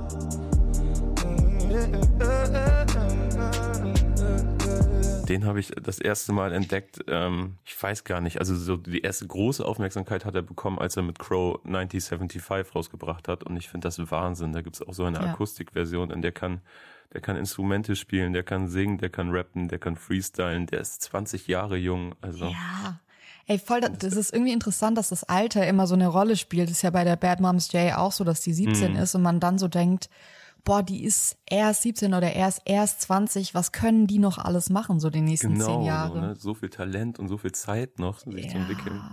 Ja, und Maya natürlich auch geil, weil der einfach schon so ein Netzwerk hat. Wenn du von jemandem wie Crow gepusht wirst, dann hast Ja. du erstmal so äh, es easy am Anfang einzusteigen und gleich sofort Hack zu bekommen von allen. Genau, und da bin ich auch eigentlich fest davon ausgegangen, dass er sich dann, dass er dann bei Crow auf dem Label landen wird, bei True Records, aber der hat einfach jetzt ein eigenes Sublabel bei 4Music eröffnet und äh, hat das damit begründet, dass er es einfach geil findet, jetzt zu entscheiden, dass er heute den Track aufnehmen kann und der kommt nächste Woche raus und dass er sich Mhm. das nicht von 50 Leuten freigeben lassen muss und einfach Freiheiten hat. Und das merkt man auch in dem, was er einfach raushaut Ja. und was auch auf so auf YouTube erscheint, auf seinem Kanal. Dann taucht da mal irgendwie eine Unplug-Session auf oder Ja, voll. da nochmal die Version von dem Track und ich finde es Wahnsinn. Macht mir richtig Spaß. Ah, ich, ich habe noch eine, bei der frage ich mich immer so ein bisschen, also die hat immer jetzt über drei Jahre immer so eine Single rausgebracht. Ähm, Salia heißt die. Oh, ich das weiß nicht, ob du den nix. Track einen kennst. Es kommt der Tag, du bist allein.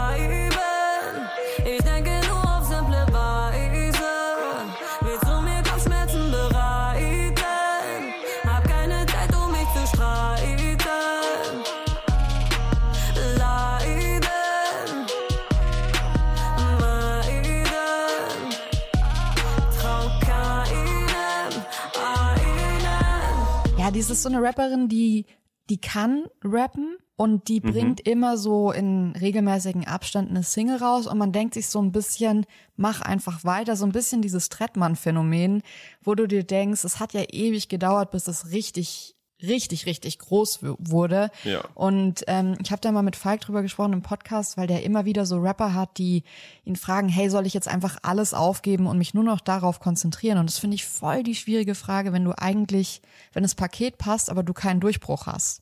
Was Ja. machst du dann? Machst du es immer weiter als Hobby oder gibst du mal alles auf und machst so all in und ja, versuchst irgendwie so den Durchbruch mit irgendwas zu schaffen? Kann man den Durchbruch erzwingen? Ich weiß es nicht. Boah, erzwingen kann man das, glaube ich, auf gar keinen Fall.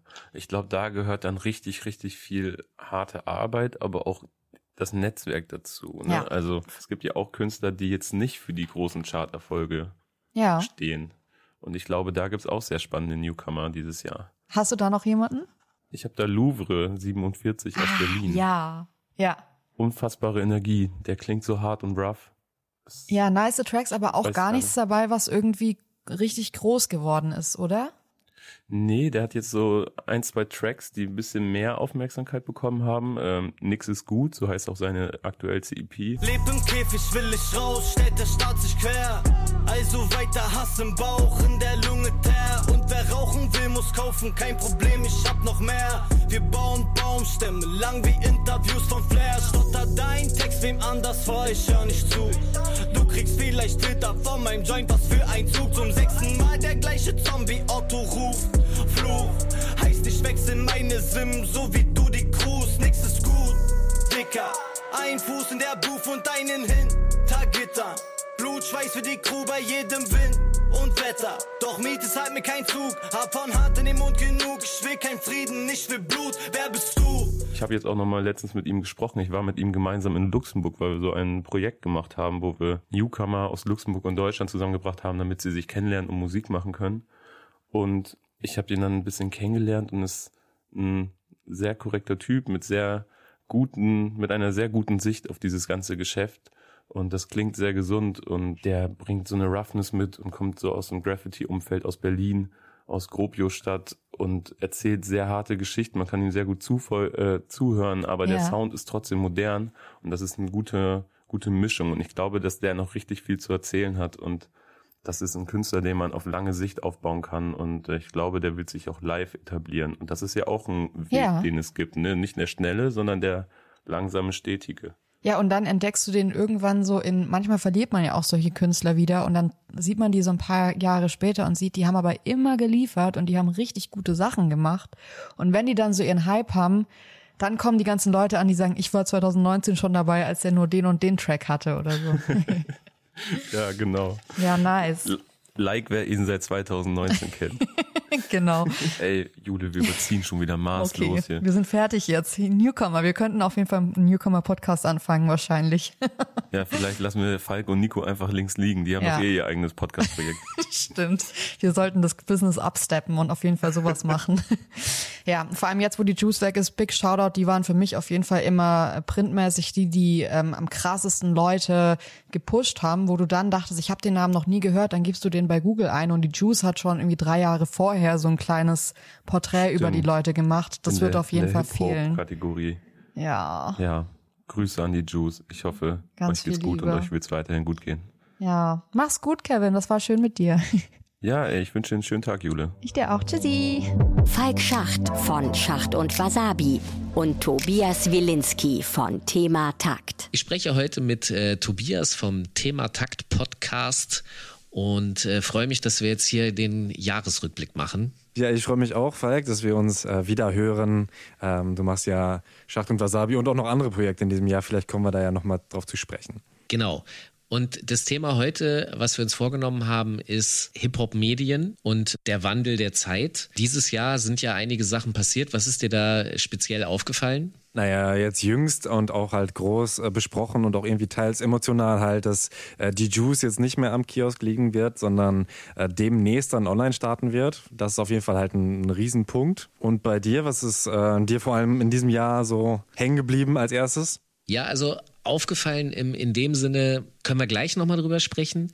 Wir haben ja eine provokative Frage hier für unsere zehn Minuten, die mit Sicherheit mehr als zehn Minuten werden.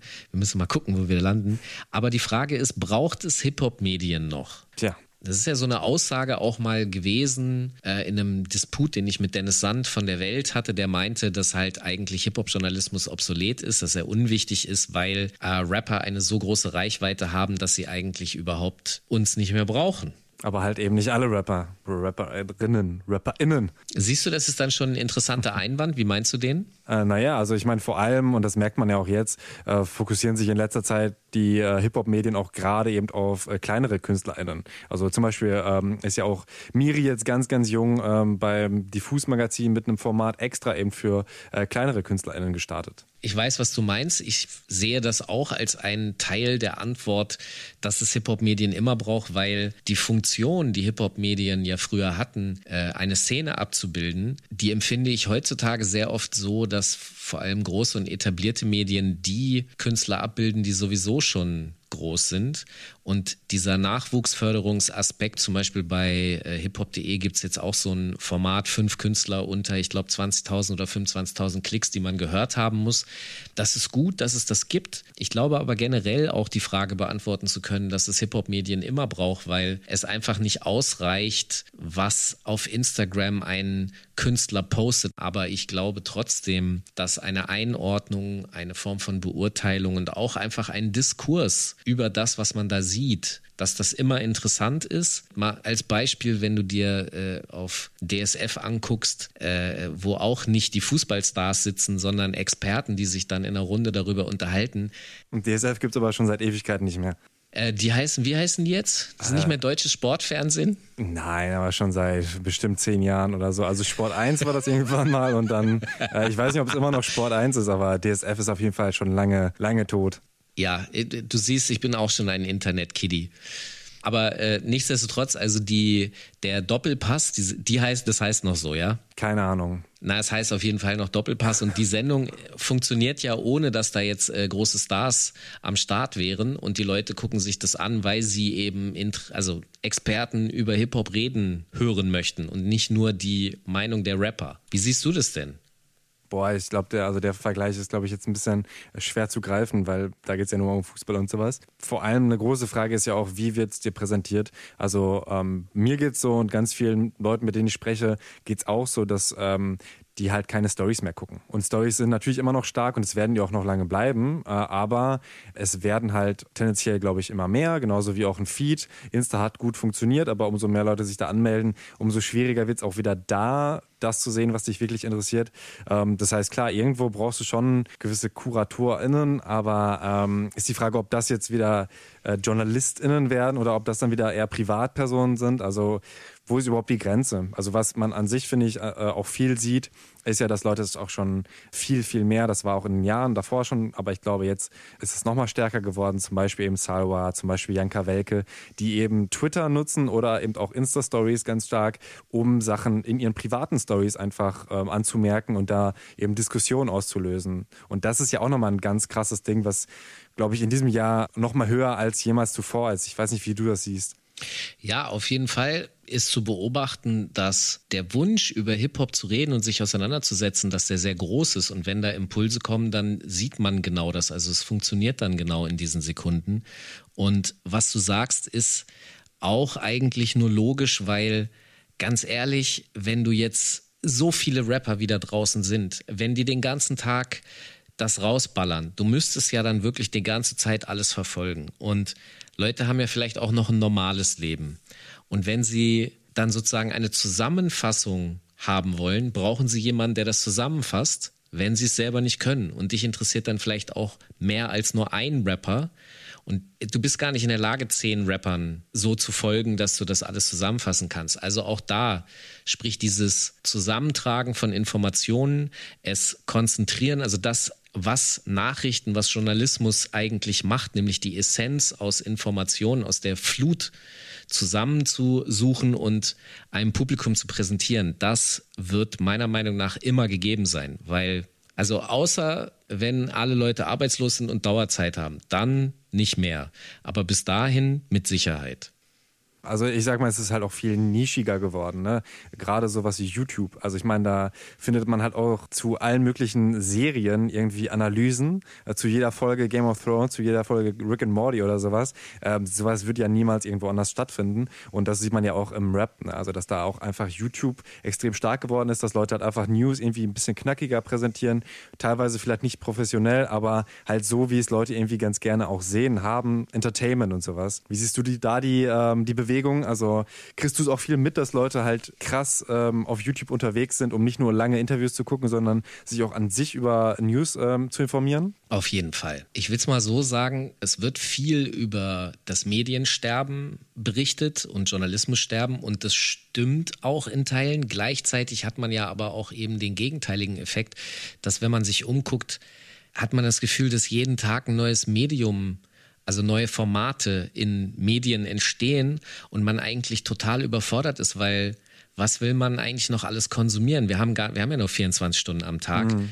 Diese sogenannten Streaming Wars, die uns bevorstehen durch die, durch große Firmen, die eintreten wie Disney, äh, die dann in Konkurrenz zu Netflix treten und so. Genau darum geht es. Es geht um die Aufmerksamkeitszeit, die man bei den Menschen noch abrufen kann. Das ist der eigentliche Battle und nicht andersrum. Und äh, die Frage, wo es halt kritisch wird, sind dann solche Sachen wie Refinanzierung. Wer bezahlt sowas eigentlich und wie kritisch ist dann so etwas eigentlich noch? Also, weil, also diese Ebenen, darüber müsste man dann diskutieren, ob jetzt Hip-Hop-Medien obsolet werden. Also die provokante Frage, ich glaube es immer noch nicht. Eher im Gegenteil, es entstehen ja stetig und ständig neue Formate. Ja, vor allem extrem viele Podcasts. Ne? Also ich meine, wir machen ja jetzt selbst einen, offensichtlich, aber ähm, alleine was, was Backspin produziert, was Nico Backspin auch, also Backspin 25 zum Beispiel, gerade eben ein Format, wo die eben so ein bisschen auf das Jubiläum 25 Jahre zurückblicken und mit den Leuten, die auf dem Cover waren, quatschen. Dann hat er auch lustigerweise quasi sich selbst beantwortet, erst den Podcast Was ist Rap für dich gestartet, um dann mit dir zusammen äh, zu antworten, Rap ist Kampfsport, der nächste Podcast. also es ist halt schon krass, dass eine Person einfach mal so viele Podcasts Podcast startet, äh, finde ich auf jeden Fall.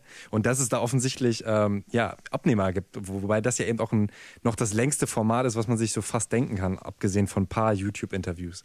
Absolut. Und das ist das, was ich meinte. Du, du kämpfst, es ist eher ein Kampf um die Aufmerksamkeit, als dass man jetzt nicht genug Themen hätte oder dass es, ich glaube, interessant, Interessenten gibt es eigentlich genug, nur Zeit ist knapp ich muss kurz überlegen. Das ist, glaube ich, eine Zeile von Afro. Zeit ist knapp. Da kommt es dann drauf an. Ich sag mal so: Rap-Journalismus ist Kampfsport. Ja, aber ich finde es aber gleichzeitig auch schön und äh, das sieht man ja auch an diesem Beispiel, was wir hier aufnehmen. Ähm, und das beobachte ich noch nicht so lange. Also ich bin ja auch schon äh, seit vielen Jahren äh, in der ja, wenn man Szene sagen möchte, ne, hier in dem Hip-Hop-Universum unterwegs. Und äh, damals war es schon auch ganz schön schwierig, ähm, mit anderen zusammenzuarbeiten, ganz oft. Äh, jetzt habe ich aber das Gefühl, und äh, vielleicht kannst du da auch nochmal einschätzen, dass es halt viel mehr gegenseitigen Support gibt, was ich auch extrem wichtig finde, weil ganz oft produziert man ja irgendwas Geiles und man erreicht aber natürlich nur seine eigenen Leute, die man schon vorher erreicht hat. Wenn jetzt aber noch irgendwie rap.de oder Backspin oder alle sagen, ey, das ist ein cooles Interview, das teilen wir auch, weil es ist gut, dann ähm, gibt mir das ja einen extremen Push. Genauso kann ich dann auch viel eher sagen, ho, dann teile ich auch mal was von euch, weil ne, eine Hand wäscht die andere und äh, das finde ich auf jeden Fall eine, eine schöne Entwicklung, die ich da beobachte. Wie siehst du das? Man könnte das auch analysieren und erklären. Es gibt dafür auch Gründe, warum sich das über die Jahre gewandelt hat. Tatsächlich bin ich dabei, mit äh, Nico für den Rap ist Kampfsport Podcast eine Folge darüber zu machen, wo es genau auch um, um solchen Wandel ähm, geht im mhm. Hip-Hop-Journalismus. Um es kurz zu machen, ich glaube, das liegt ein bisschen daran, es kommt ja aus dieser Battle-Kultur, Competition is a must und dementsprechend hast du deine Konkurrenz natürlich früher eher ja, bekämpft und hast versucht, äh, da zu gewinnen. Und irgendwann hat man aber dann gemerkt, dass man stärker ist, wenn man zusammenarbeitet. Plus, man hat auch immer versucht, so ein bisschen eine die, zentrale Anlaufstelle zu sein, weil wenn du irgendwie nicht sechs Seiten ansurfen musst, sondern nur eine, weil die zum Beispiel alles teilt, das ist wie so ein Service und der Kunde, den nenne ich jetzt mal so, der ist natürlich dankbar, weil er nur noch zu einer Plattform surfen muss und da kriegt er dann alles und kann es auswählen. Aber das ist ja auch nicht mehr so. Also, dass man auf rap.de geht und fertig und dann ist man informiert. Nee. Deswegen, das ist ja, nee. hat sich ja auch krass geändert gibt da ein paar Kollegen, die haben das erst in den letzten Jahren so ein bisschen gelernt. Hm. Ein neues ist halt auch, dass Twitch genutzt wird. Ich habe es persönlich noch nie wirklich benutzt. Eben dieses äh, Direktstreaming. Wir machen jetzt auch Fernsehen, aber gerade hiphop.de macht ja gerade den Jahresrückblick mit und plant irgendwie auch in Zukunft ähm, viel mehr mitzumachen. Und das finde ich halt auch interessant. Also wie dann da nochmal ein ganz neues Ding dazu kommt. Und bin auch gespannt, wie sich das entwickeln wird, weil es gibt ja schon, das hat man dann ja auch äh, irgendwie bei äh, Bushido und diesem komischen Kollegen da gesehen. Ähm, es ist ja schon riesig. Also Twitch ist ja durchaus schon ähm, ein Ding, was wahrscheinlich noch äh, bis bisschen wachsen wird und äh, wo andere Hip-Hop-Medien sich vielleicht auch drauf stürzen, wenn man dann eben die Infrastruktur dafür schaffen kann. Ich sehe da sehr rosige Zeiten auf Hip-Hop-Journalismus zukommen, aber ich eigentlich bin ich Kulturpessimist. Wieso sage ich eigentlich sowas? Weiß ja, man soll mit einem schönen Gefühl aus dem Jahr rausgehen, das möchtest du gerne. Äh, ja, auch, aber ich meine es tatsächlich ernst und deswegen würde ich unsere provokative Frage einfach mit Ja beantworten. Und du? Äh, auf jeden Fall, also ich fände es auf jeden Fall schön uh, und ich glaube, dass es auf jeden Fall nur helfen kann, wenn es ähm, Hip-Hop-Medien gibt, ähm, weil man halt einfach doch eine Sicht hat, die sonst keiner hat. Also Medien, die weiter weg sind, haben eine ganz andere Sicht und die KünstlerInnen selbst haben natürlich auch eine ganz andere Sicht. Ähm, insofern glaube ich, äh, macht es das ganze Hip-Hop-Universum, glaube ich, einfach nur schöner, äh, wenn es mehr Medien gibt und man kannibalisiert sich nicht per se, von daher glaube ich, kann man auch gut miteinander leben oder auch zusammen irgendwie arbeiten. Sehe ich genauso. Ey, Tobi, hat mich auf jeden Fall gefreut. Ähm, Wen es interessiert, Thema Takt, der Hip-Hop-Business-Podcast. Da äh, machst du immer Interviews, richtig? Äh, genau, also vor allem Interviews, ganz wenig Features, aber vielleicht kommt da auch noch ein bisschen mehr. Ansonsten gibt's noch den Schacht- und Wasabi-Podcast bei Puls, den ich mache, oder äh, Rap Kampfsport mit Nico, den gibt's auf äh, dieser zu hören. Also danke, dass ihr uns zugehört habt. Danke vor allem auch allen hier äh, Mitpodcastern, die diese verrückte Mammut-Remix-Idee mitgemacht haben. Das freut mich echt, dass das äh, so spontan geklappt hat. Auf jeden Fall mich auch sehr. Wir sind One. Es ist Hip-Hop. Vassili Golot von Machiavelli und Nico von Backspin. Hey Nico, moin nach Hamburg. Hey, moin, grüß dich. Ich freue mich ja total, dass wir beide zusammengewürfelt sind, weil wir, glaube ich, so ein bisschen diesen Kontrast darstellen. Ich bin so reingefallen in diesem Jahr in diese Hip-Hop-Welt und du bist, bist aus meiner Sicht so ein bisschen die Hip-Hop-Welt. Du bist mehr als zwei Jahrzehnte am Start, hast äh, über 1000 Rap-Interviews geführt. Oh ja. oh ja, das klang jetzt so ein bisschen ernüchtert. nee, das ist aber, man, das fällt im Nachhinein erst auf, wie viele es wirklich gewesen sind und wie lange man noch dabei gewesen ist. Ich habe bei ganz vielen Dingen auch immer so dieses, dass man die Highlights und das Besondere daran, dass man das machen darf, nicht vergessen darf, gerade bei der Masse, die man macht. Und wenn man so viel gemacht hat, dann fällt einem immer erst wieder auf, wie schnell alles vorbeizieht. Das ist äh, eine gute Überleitung dazu. Wir wollen so ein bisschen darüber sprechen, wie es ist, alt zu werden mit Rap, mit dieser Szene und in dieser Szene, wie das den eigenen Blick vielleicht auch verändert. Und da würde ich anfangen mit einer kleinen These, die mein äh, Machiavelli-Partner Jan immer wieder aufwirft. Der sagt, Rap war noch nie so politisch wie in 2019. Und mein Eindruck ist, Rapper waren auf jeden Fall mega politisch in diesem Jahr. Wenn ich irgendwie an Jessin denke, den wir auch im Podcast hatten mit Y, super politisches Album, da geht's um Europa, Nationalismus, Identität. Es gab und gibt diese Debatte über Sexismus im Deutschrap. Stormzy hat sich äh, aktiv in den britischen Wahlkampf, in die ganze Brexit-Sache eingemischt. Äh, Trettmann, Max Herre mit politischen Songs. Du als jemand, der diese Szene wirklich schon sehr, sehr lange kennt, ist das normal, dass Rap irgendwie so, so politisch ist? Es ist eine seiner Grundpfeiler in meinen Augen, zumindest was äh, so Rap aus Deutschland angeht. Eigentlich auch in den USA natürlich, aber ähm, ich habe so eine Theorie äh, mir generell politisch aufgestellt, die ich dir zurückwerfen kann, dass wir gerade in Deutschland zum Beispiel auch das Thema haben, dass wir im Prinzip seit der seit der, seit der Wende, also seit, der, seit dem Mauerfall, eigentlich nicht mehr so wirklich politische Gegenpole hatten. Es gab immer mal ein bisschen was, aber nichts war davon wirklich präsent, sodass sich damit wahrscheinlich auch im Rap das Politische so ein bisschen verloren hat, weil es dann irgendwann egal wurde und immer mehr Entertainment. Man muss immer betonen, dass es überall noch Rapper gibt und auch immer gab. Ich bringe da immer gerne den Hamburger Holger Börner mit ins Boot, der von oben bis unten Polit-Rap macht und auf jeder Demo unterwegs war über zehn Jahre. Ich weiß gar nicht, ob er das heute noch macht.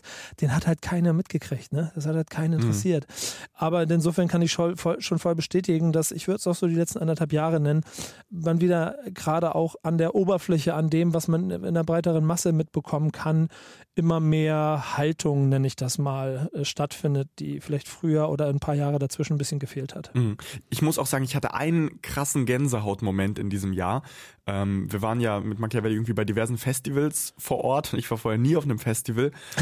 Hast du gecampt? Ich habe nee, ich habe nicht gecampt tatsächlich. Nee, ja. wir haben, haben in einem Hotel übernachtet. Ja, ganz, sehr schön. ganz dekadent. Dann sind die Anzüge auch ist besser für die Anzüge. Ist besser für die Anzüge, genau. Die sind ja schon nass geworden bei dem einen oder anderen Festival. ähm, Trettmann beim Splash. Noch unterwegs, frühmorgens halb fünf wurde spät. Zwei Finger rum in meinem Glas, zum Runterkommen auf dem Weg. Denk an dich heute vom Rave würde dich gern wiedersehen. Warte mal kurz, bleib ich stehen, Steine aus Messing auf meinem Weg. Beug mich nach vorn, hier wohnte eine Frau mit nem Namen. Lies Zahlen, geboren in den 20er Jahren. Abgeschoben nach Polen, deportiert April. Ermordet in den letzten Tag. Stolperstein, Stolperstein, überall Stolpersteine. Stolpersteine zum ersten Mal ähm, performt und ich hatte richtig Gänsehaut, weil irgendwie hat das so gar nicht zu diesem Event gepasst, ne? Alle gut drauf, happy und plötzlich ähm, geht dieser Künstler auf die Bühne und performt einen Song, der sich mit dem Holocaust auseinandersetzt und das war das war für mich ein heftiger Moment, weil er ja auch so ein bisschen die Bezüge zur Gegenwart geschafft hat. Also vielleicht kann man schon sagen, ähm, dass dass der Einzug der AfD in die, in die Parlamente dazu beigetragen hat, dass äh, Künstler politisiert wurden. Ich glaube ganz klar dadurch, weil ähm, das gesellschaftlich ist ja klar, dass man da im Moment in sehr schwierigen Zeiten unterwegs ist, weil es viel Meinung gibt und wenig Dialog. Äh, ich betone ja immer gerne, dass zu viel mit dem Ausrufezeichen gesprochen wird und zu wenig mit dem Fragezeichen. Genau, Rapper müssen aber dann mit dem Ausrufezeichen reden, weil sie nun mal die Sprachrohre sind. Und selbst wenn Capital Bra dann irgendwann nur lapidar in der Story ein Hashtag äh, rausposaunt, der dann bitte mal genutzt werden soll, dann ist das halt an seine Fanbase adressiert und dringt da vielleicht an irgendeiner Stelle ein kleines bisschen durch.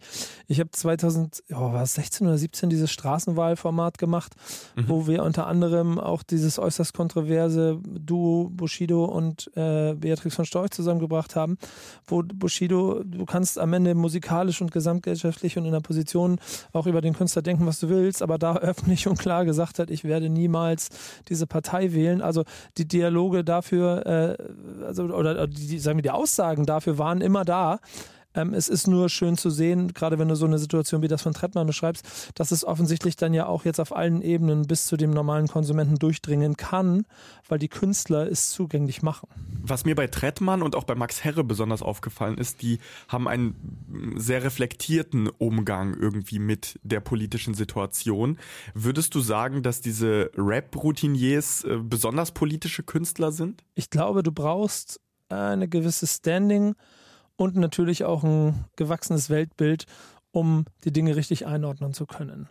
Äh, wenn man nicht wie du schon mit wahrscheinlich mit zehn Jahren in den Politik-Trog gefallen ist und äh, die Zusammenhänge sofort erkennen kann, wird jeder durchschnittliche 20-Jährige wahrscheinlich ein bisschen überfordert davon sein, was politisch in der Welt los ist. Man muss ein bisschen dafür wachsen. Max Herre ist schon in sehr, sehr jungen Jahren sehr politisch gewesen. Schon die ersten, ersten Songs eine kleine lustige Anekdote zwischendurch. Äh, ich mache so gerade neben meinen 100.000 Projekten und an meinem Format Was ist Rap für dich? Da habe ich mit Lars Klingbeil äh, von der SPD und Luise Amsberg von den der Grünen. Der General-Rap-Kriter. Ja, genau. Aber mit beiden über Rap gesprochen, die beide Rap-Fans sind und beide erzählen mir, dass irgendwo auf ihrer politischen Karriere Esperanto von Freundeskreisen ein entscheidender Faktor gewesen ist. Legt er nur auf die Schiene der Geschichte, hat beide dazu gebracht, dass sie das Ohr auf die Schiene der Geschichte gelegt haben. Das heißt, Max Herre ist einfach prädestiniert dafür. Man muss halt gucken, ob Max Herre einen 18-Jährigen oder einen 15-Jährigen erreicht. Trettmann hat dankenswerterweise trotz ähnlichem Alters es geschafft, dass er bis in die Kinderzimmer durchgedrungen ist und deswegen ist es mhm. umso höher anzusiedeln, als er seine Platte und seinen kleinen Raum dafür nimmt, auf genau so ein Thema und auch in der Art äh, anzusprechen, äh, was ja jeden betrifft, der einmal nachts oder morgens von der Disco nach Hause torkelt. Mhm. Mich würde, äh, Vassili, guck mal, ich bin seit 100 Jahren dabei. Was ist denn so dein Eindruck und dein Gefühl davon, wenn du jetzt ein Jahr dabei bist? Ich meine, das, das Feld an Künstlern, die ihr genommen habt, da war ja immer dieser Politikgedanke dabei, aber du hast ja wahrscheinlich auch noch ein bisschen weiter links und rechts geguckt. Was ist denn so dein Eindruck von dem, was da so los ist? Mein Eindruck ist, und den hatte ich vorher nicht, weil ich das, ich, ich habe es nie so als Kultur verstanden. Ich habe gesehen, okay, das sind irgendwie Leute, die, die fühlen sich cool, die sind auch cool, die, die machen coole Texte ähm, und fertig. Und jetzt habe ich einen Einblick bekommen, dass, dass Hip-Hop wirklich eine riesige Kultur ist und wie es bei jeder Kultur ist, gibt es verschiedene Abzweigungen. So, die einen sind ein bisschen intellektueller, politischer, die anderen sind ein bisschen äh, dreckiger, direkter. Ähm, aber was alle verbindet, ist, dass sie sich mit der Gesellschaft aus auseinandersetzen und sich Gedanken darüber machen, wie es läuft. Die einen machen sich Gedanken darüber, wie es besser laufen kann. Die anderen ähm, machen sich mehr Gedanken über sich selber und äh, weiß ich nicht, wie sie viel Geld machen können und sich teure Autos kaufen können. So, das finde ich erstmal spannend, so als, als Beobachter. Verstehst du denn, warum der Rapper das zum Beispiel macht? Der nur, nur von Geld und, und Ja klar, der kommt aus, der kommt aus einer Situation, der kommt aus Bedingungen, ähm, wo, wo das ganz weit weg für ihn war. Ähm, aus, aus, aus miesen Bedingungen. Ich erinnere mich daran, wie, wie Jan und ich irgendwie auf, äh, auf dem Eiffelturm waren. Äh, und ich habe wirklich Höhenangst und Jan hat mir oben diese Story von PNL erzählt, die aus den Banlieues kommen und dieses riesige Ding gemietet haben, so um dann Video zu drehen. Das ist übrigens ein anderer Moment des Jahres für mich. Den kann ich vielleicht wirklich noch mit ranbringen. Die Szene kennt ja wahrscheinlich jeder oder sonst sonst muss man das mal googeln. Aber dieses Bild davon, dass diese beiden Jungs, wie du schon gesagt hast, aus dem Banlieue kommen und diesen scheiß Eiffelturm für eine halbe Million mieten, nur, und da bleibe ich bei, feste Theorie, um ganz oben drauf zu sitzen und den Sonnenuntergang zu chillen. Je la passe la détaille, la pécou, la viscère, tes regrets dans ton bébé. Je sors de chez toi, je reprends ta voiture mal garée, puis je retire ton PV. Je recherche un billet, des affaires, des plans dans la planque, un peu trop peiné. Je fais un bisou à mes cafards dans la cave, tu suces les pectoraux gainés. Les bacs que t'aimas parce que les Yankees ne tomberont jamais sans messagerie. Un poteau démarre dans la jungle, j'y suis H24, tu fais des singeries. La rue, je la dévalade tout à l'heure avec du Gucci comme Mitch. Je me promène dans les beaux quartiers avec le seul qui fait peur aux riches. Das ist, die, das ist der krasseste Mittelfinger an alles, was in ihrem Leben vorher passiert ist. So ihr, ihr Säcke, so ihr, ihr dachtet, wir haben es nicht geschafft, jetzt chillen wir auf dem Ding, wo ihr alle hin wollt und ihr kommt da nicht hin, aber wir. Genau, und das kann ich halt voll verstehen. Also, äh, das ist vollkommen nachvollziehbar. Wieso sollen die über äh, gesellschaftspolitische Zusammenhänge rappen, wenn äh, für sie äh, ihr Leben die ganze Zeit ein, ein, ein Kampf ums Überleben war? Ähm, aber der, der Transfer ist, glaube ich, und das ist auch der Punkt, den du ausgeführt hast, wie schafft man es, dass diese Leute auch checken, was für eine Macht und Reichweite und was für einen Einfluss sie haben und dass diese Leute diesen Einfluss auch nutzen, um die Gesellschaft irgendwie demokratisch zu halten. Und das ist ist nicht leicht und am Ende ist es auch gut, dass es diese künstlerische Freiheit gibt und dass niemand diesen Jungs äh, irgendwas sagen kann. Ähm, aber ich würde mir natürlich schon wünschen, dass die dann irgendwann, wenn sie äh, auf ihren Wohlstand klarkommen, sich, sich Gedanken darüber hinaus machen, wie man anderen Leuten, die in schlechten Bedingungen sind, helfen kann. Hast du eigentlich so ein ganz persönliches Ziel, beruflich, was Machiavelli angeht, was du gerne nächstes Jahr erreicht haben möchtest? Also vielleicht irgendeine Konstellation oder irgendeine Situation schaffen? Ich bin total dankbar dafür, wie es wie es läuft. Also, dass ich Gelegenheit habe, in, in diese Welt reinzugucken und auch diese, diese Welten zusammenzubringen. Ich wünsche mir, dass noch mehr Politikerinnen und Politiker ein Verständnis dafür bekommen, dass diese Kultur existiert und dass diese Kultur enorm wichtig ist. Aber konkreten Wunsch, Konstellation, schwierig. Nee, gar nicht. Also ich lasse es so ein bisschen auf mich zukommen. Ähm, aber ich freue mich auf alles an Musik, was, was nächstes Jahr kommt und äh, vor allem irgendwie an, an Musik, die, die einen politischen äh, Hintergedanken hat. ja, das ist auf jeden Fall ein wichtiger Punkt, sehe ich auch. Ich, ich glaube aber, dass ihr mit dem Format auch schon in der Lage seid, da nochmal Konstellationen zu schaffen, die man sich so vielleicht nie zusammen vorstellen Ey, könnte. ich meine, Angela Merkel ähm, und Materia, why not, ne? Also da, Mhm. das, das wäre wär, wär eine Kombi, die ich mir zum Beispiel vorstellen könnte. Das ist so Live Goals. Ich muss ja auch sagen, also wie gesagt, ich habe ja vor drei Jahren, wann das war, dieses, dieses Politformat gemacht, wo wir Rapper und, und Politiker zusammengebracht haben. Es war höchst spannend und ho hochinteressant. Es hat mir aber auch gezeigt, und ich glaube, das ist ein sehr guter Faktor, dass du da mit diesem Boot bist, dass Politiker, wenn sie in den Politikersprech kommen, selbst von einem wortgewandten Rapper schwer auszuhebeln sind. Und man muss diese Augenhöhe hinbekommen, Mhm. dass Politiker und Künstler auf Augenhöhe sind und, und, und dann niemand verliert. Und dazu braucht es so Moderatoren, wie, ihr das zusammen macht, weil ich glaube, nur dann klappt es, wenn man beide Welten versteht und weiß, wie die Mechanismen funktionieren. Das ist eine riesige Herausforderung, klar. Also ich, ich denke da auch an die Folge mit Gregor Gysi und Maxim, so wenn, wenn so ein Gysi in seinen Redeschwall kommt, das Genau. ist natürlich alles höchst interessant. Aber er hört sich gerne selber Er hört reden. sich natürlich gerne selber reden und die Kunst ist da irgendwie reinzugehen und ihm deutlich zu machen, ey, du bist hier nicht alleine. Hier ist ein Künstler, der hat auch was zu sagen und der hat kluge Dinge zu sagen und hör dem doch bitte mal zu. Ich habe einen Wunsch an euch. Okay, schieß los. Ich habe in diesem Format damals Markus Steiger mit Jens Spahn zusammengebracht. Ja. Ich hatte mir gedacht, wenn jemand in der Lage wäre, mit Jens Spahn auf Augenhöhe zu reden, ist es Markus Steiger.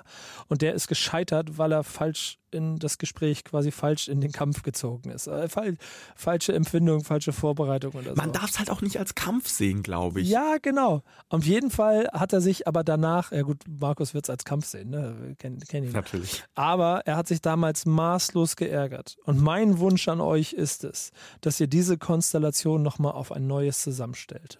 Steiger und Spahn. Steiger und Spahn.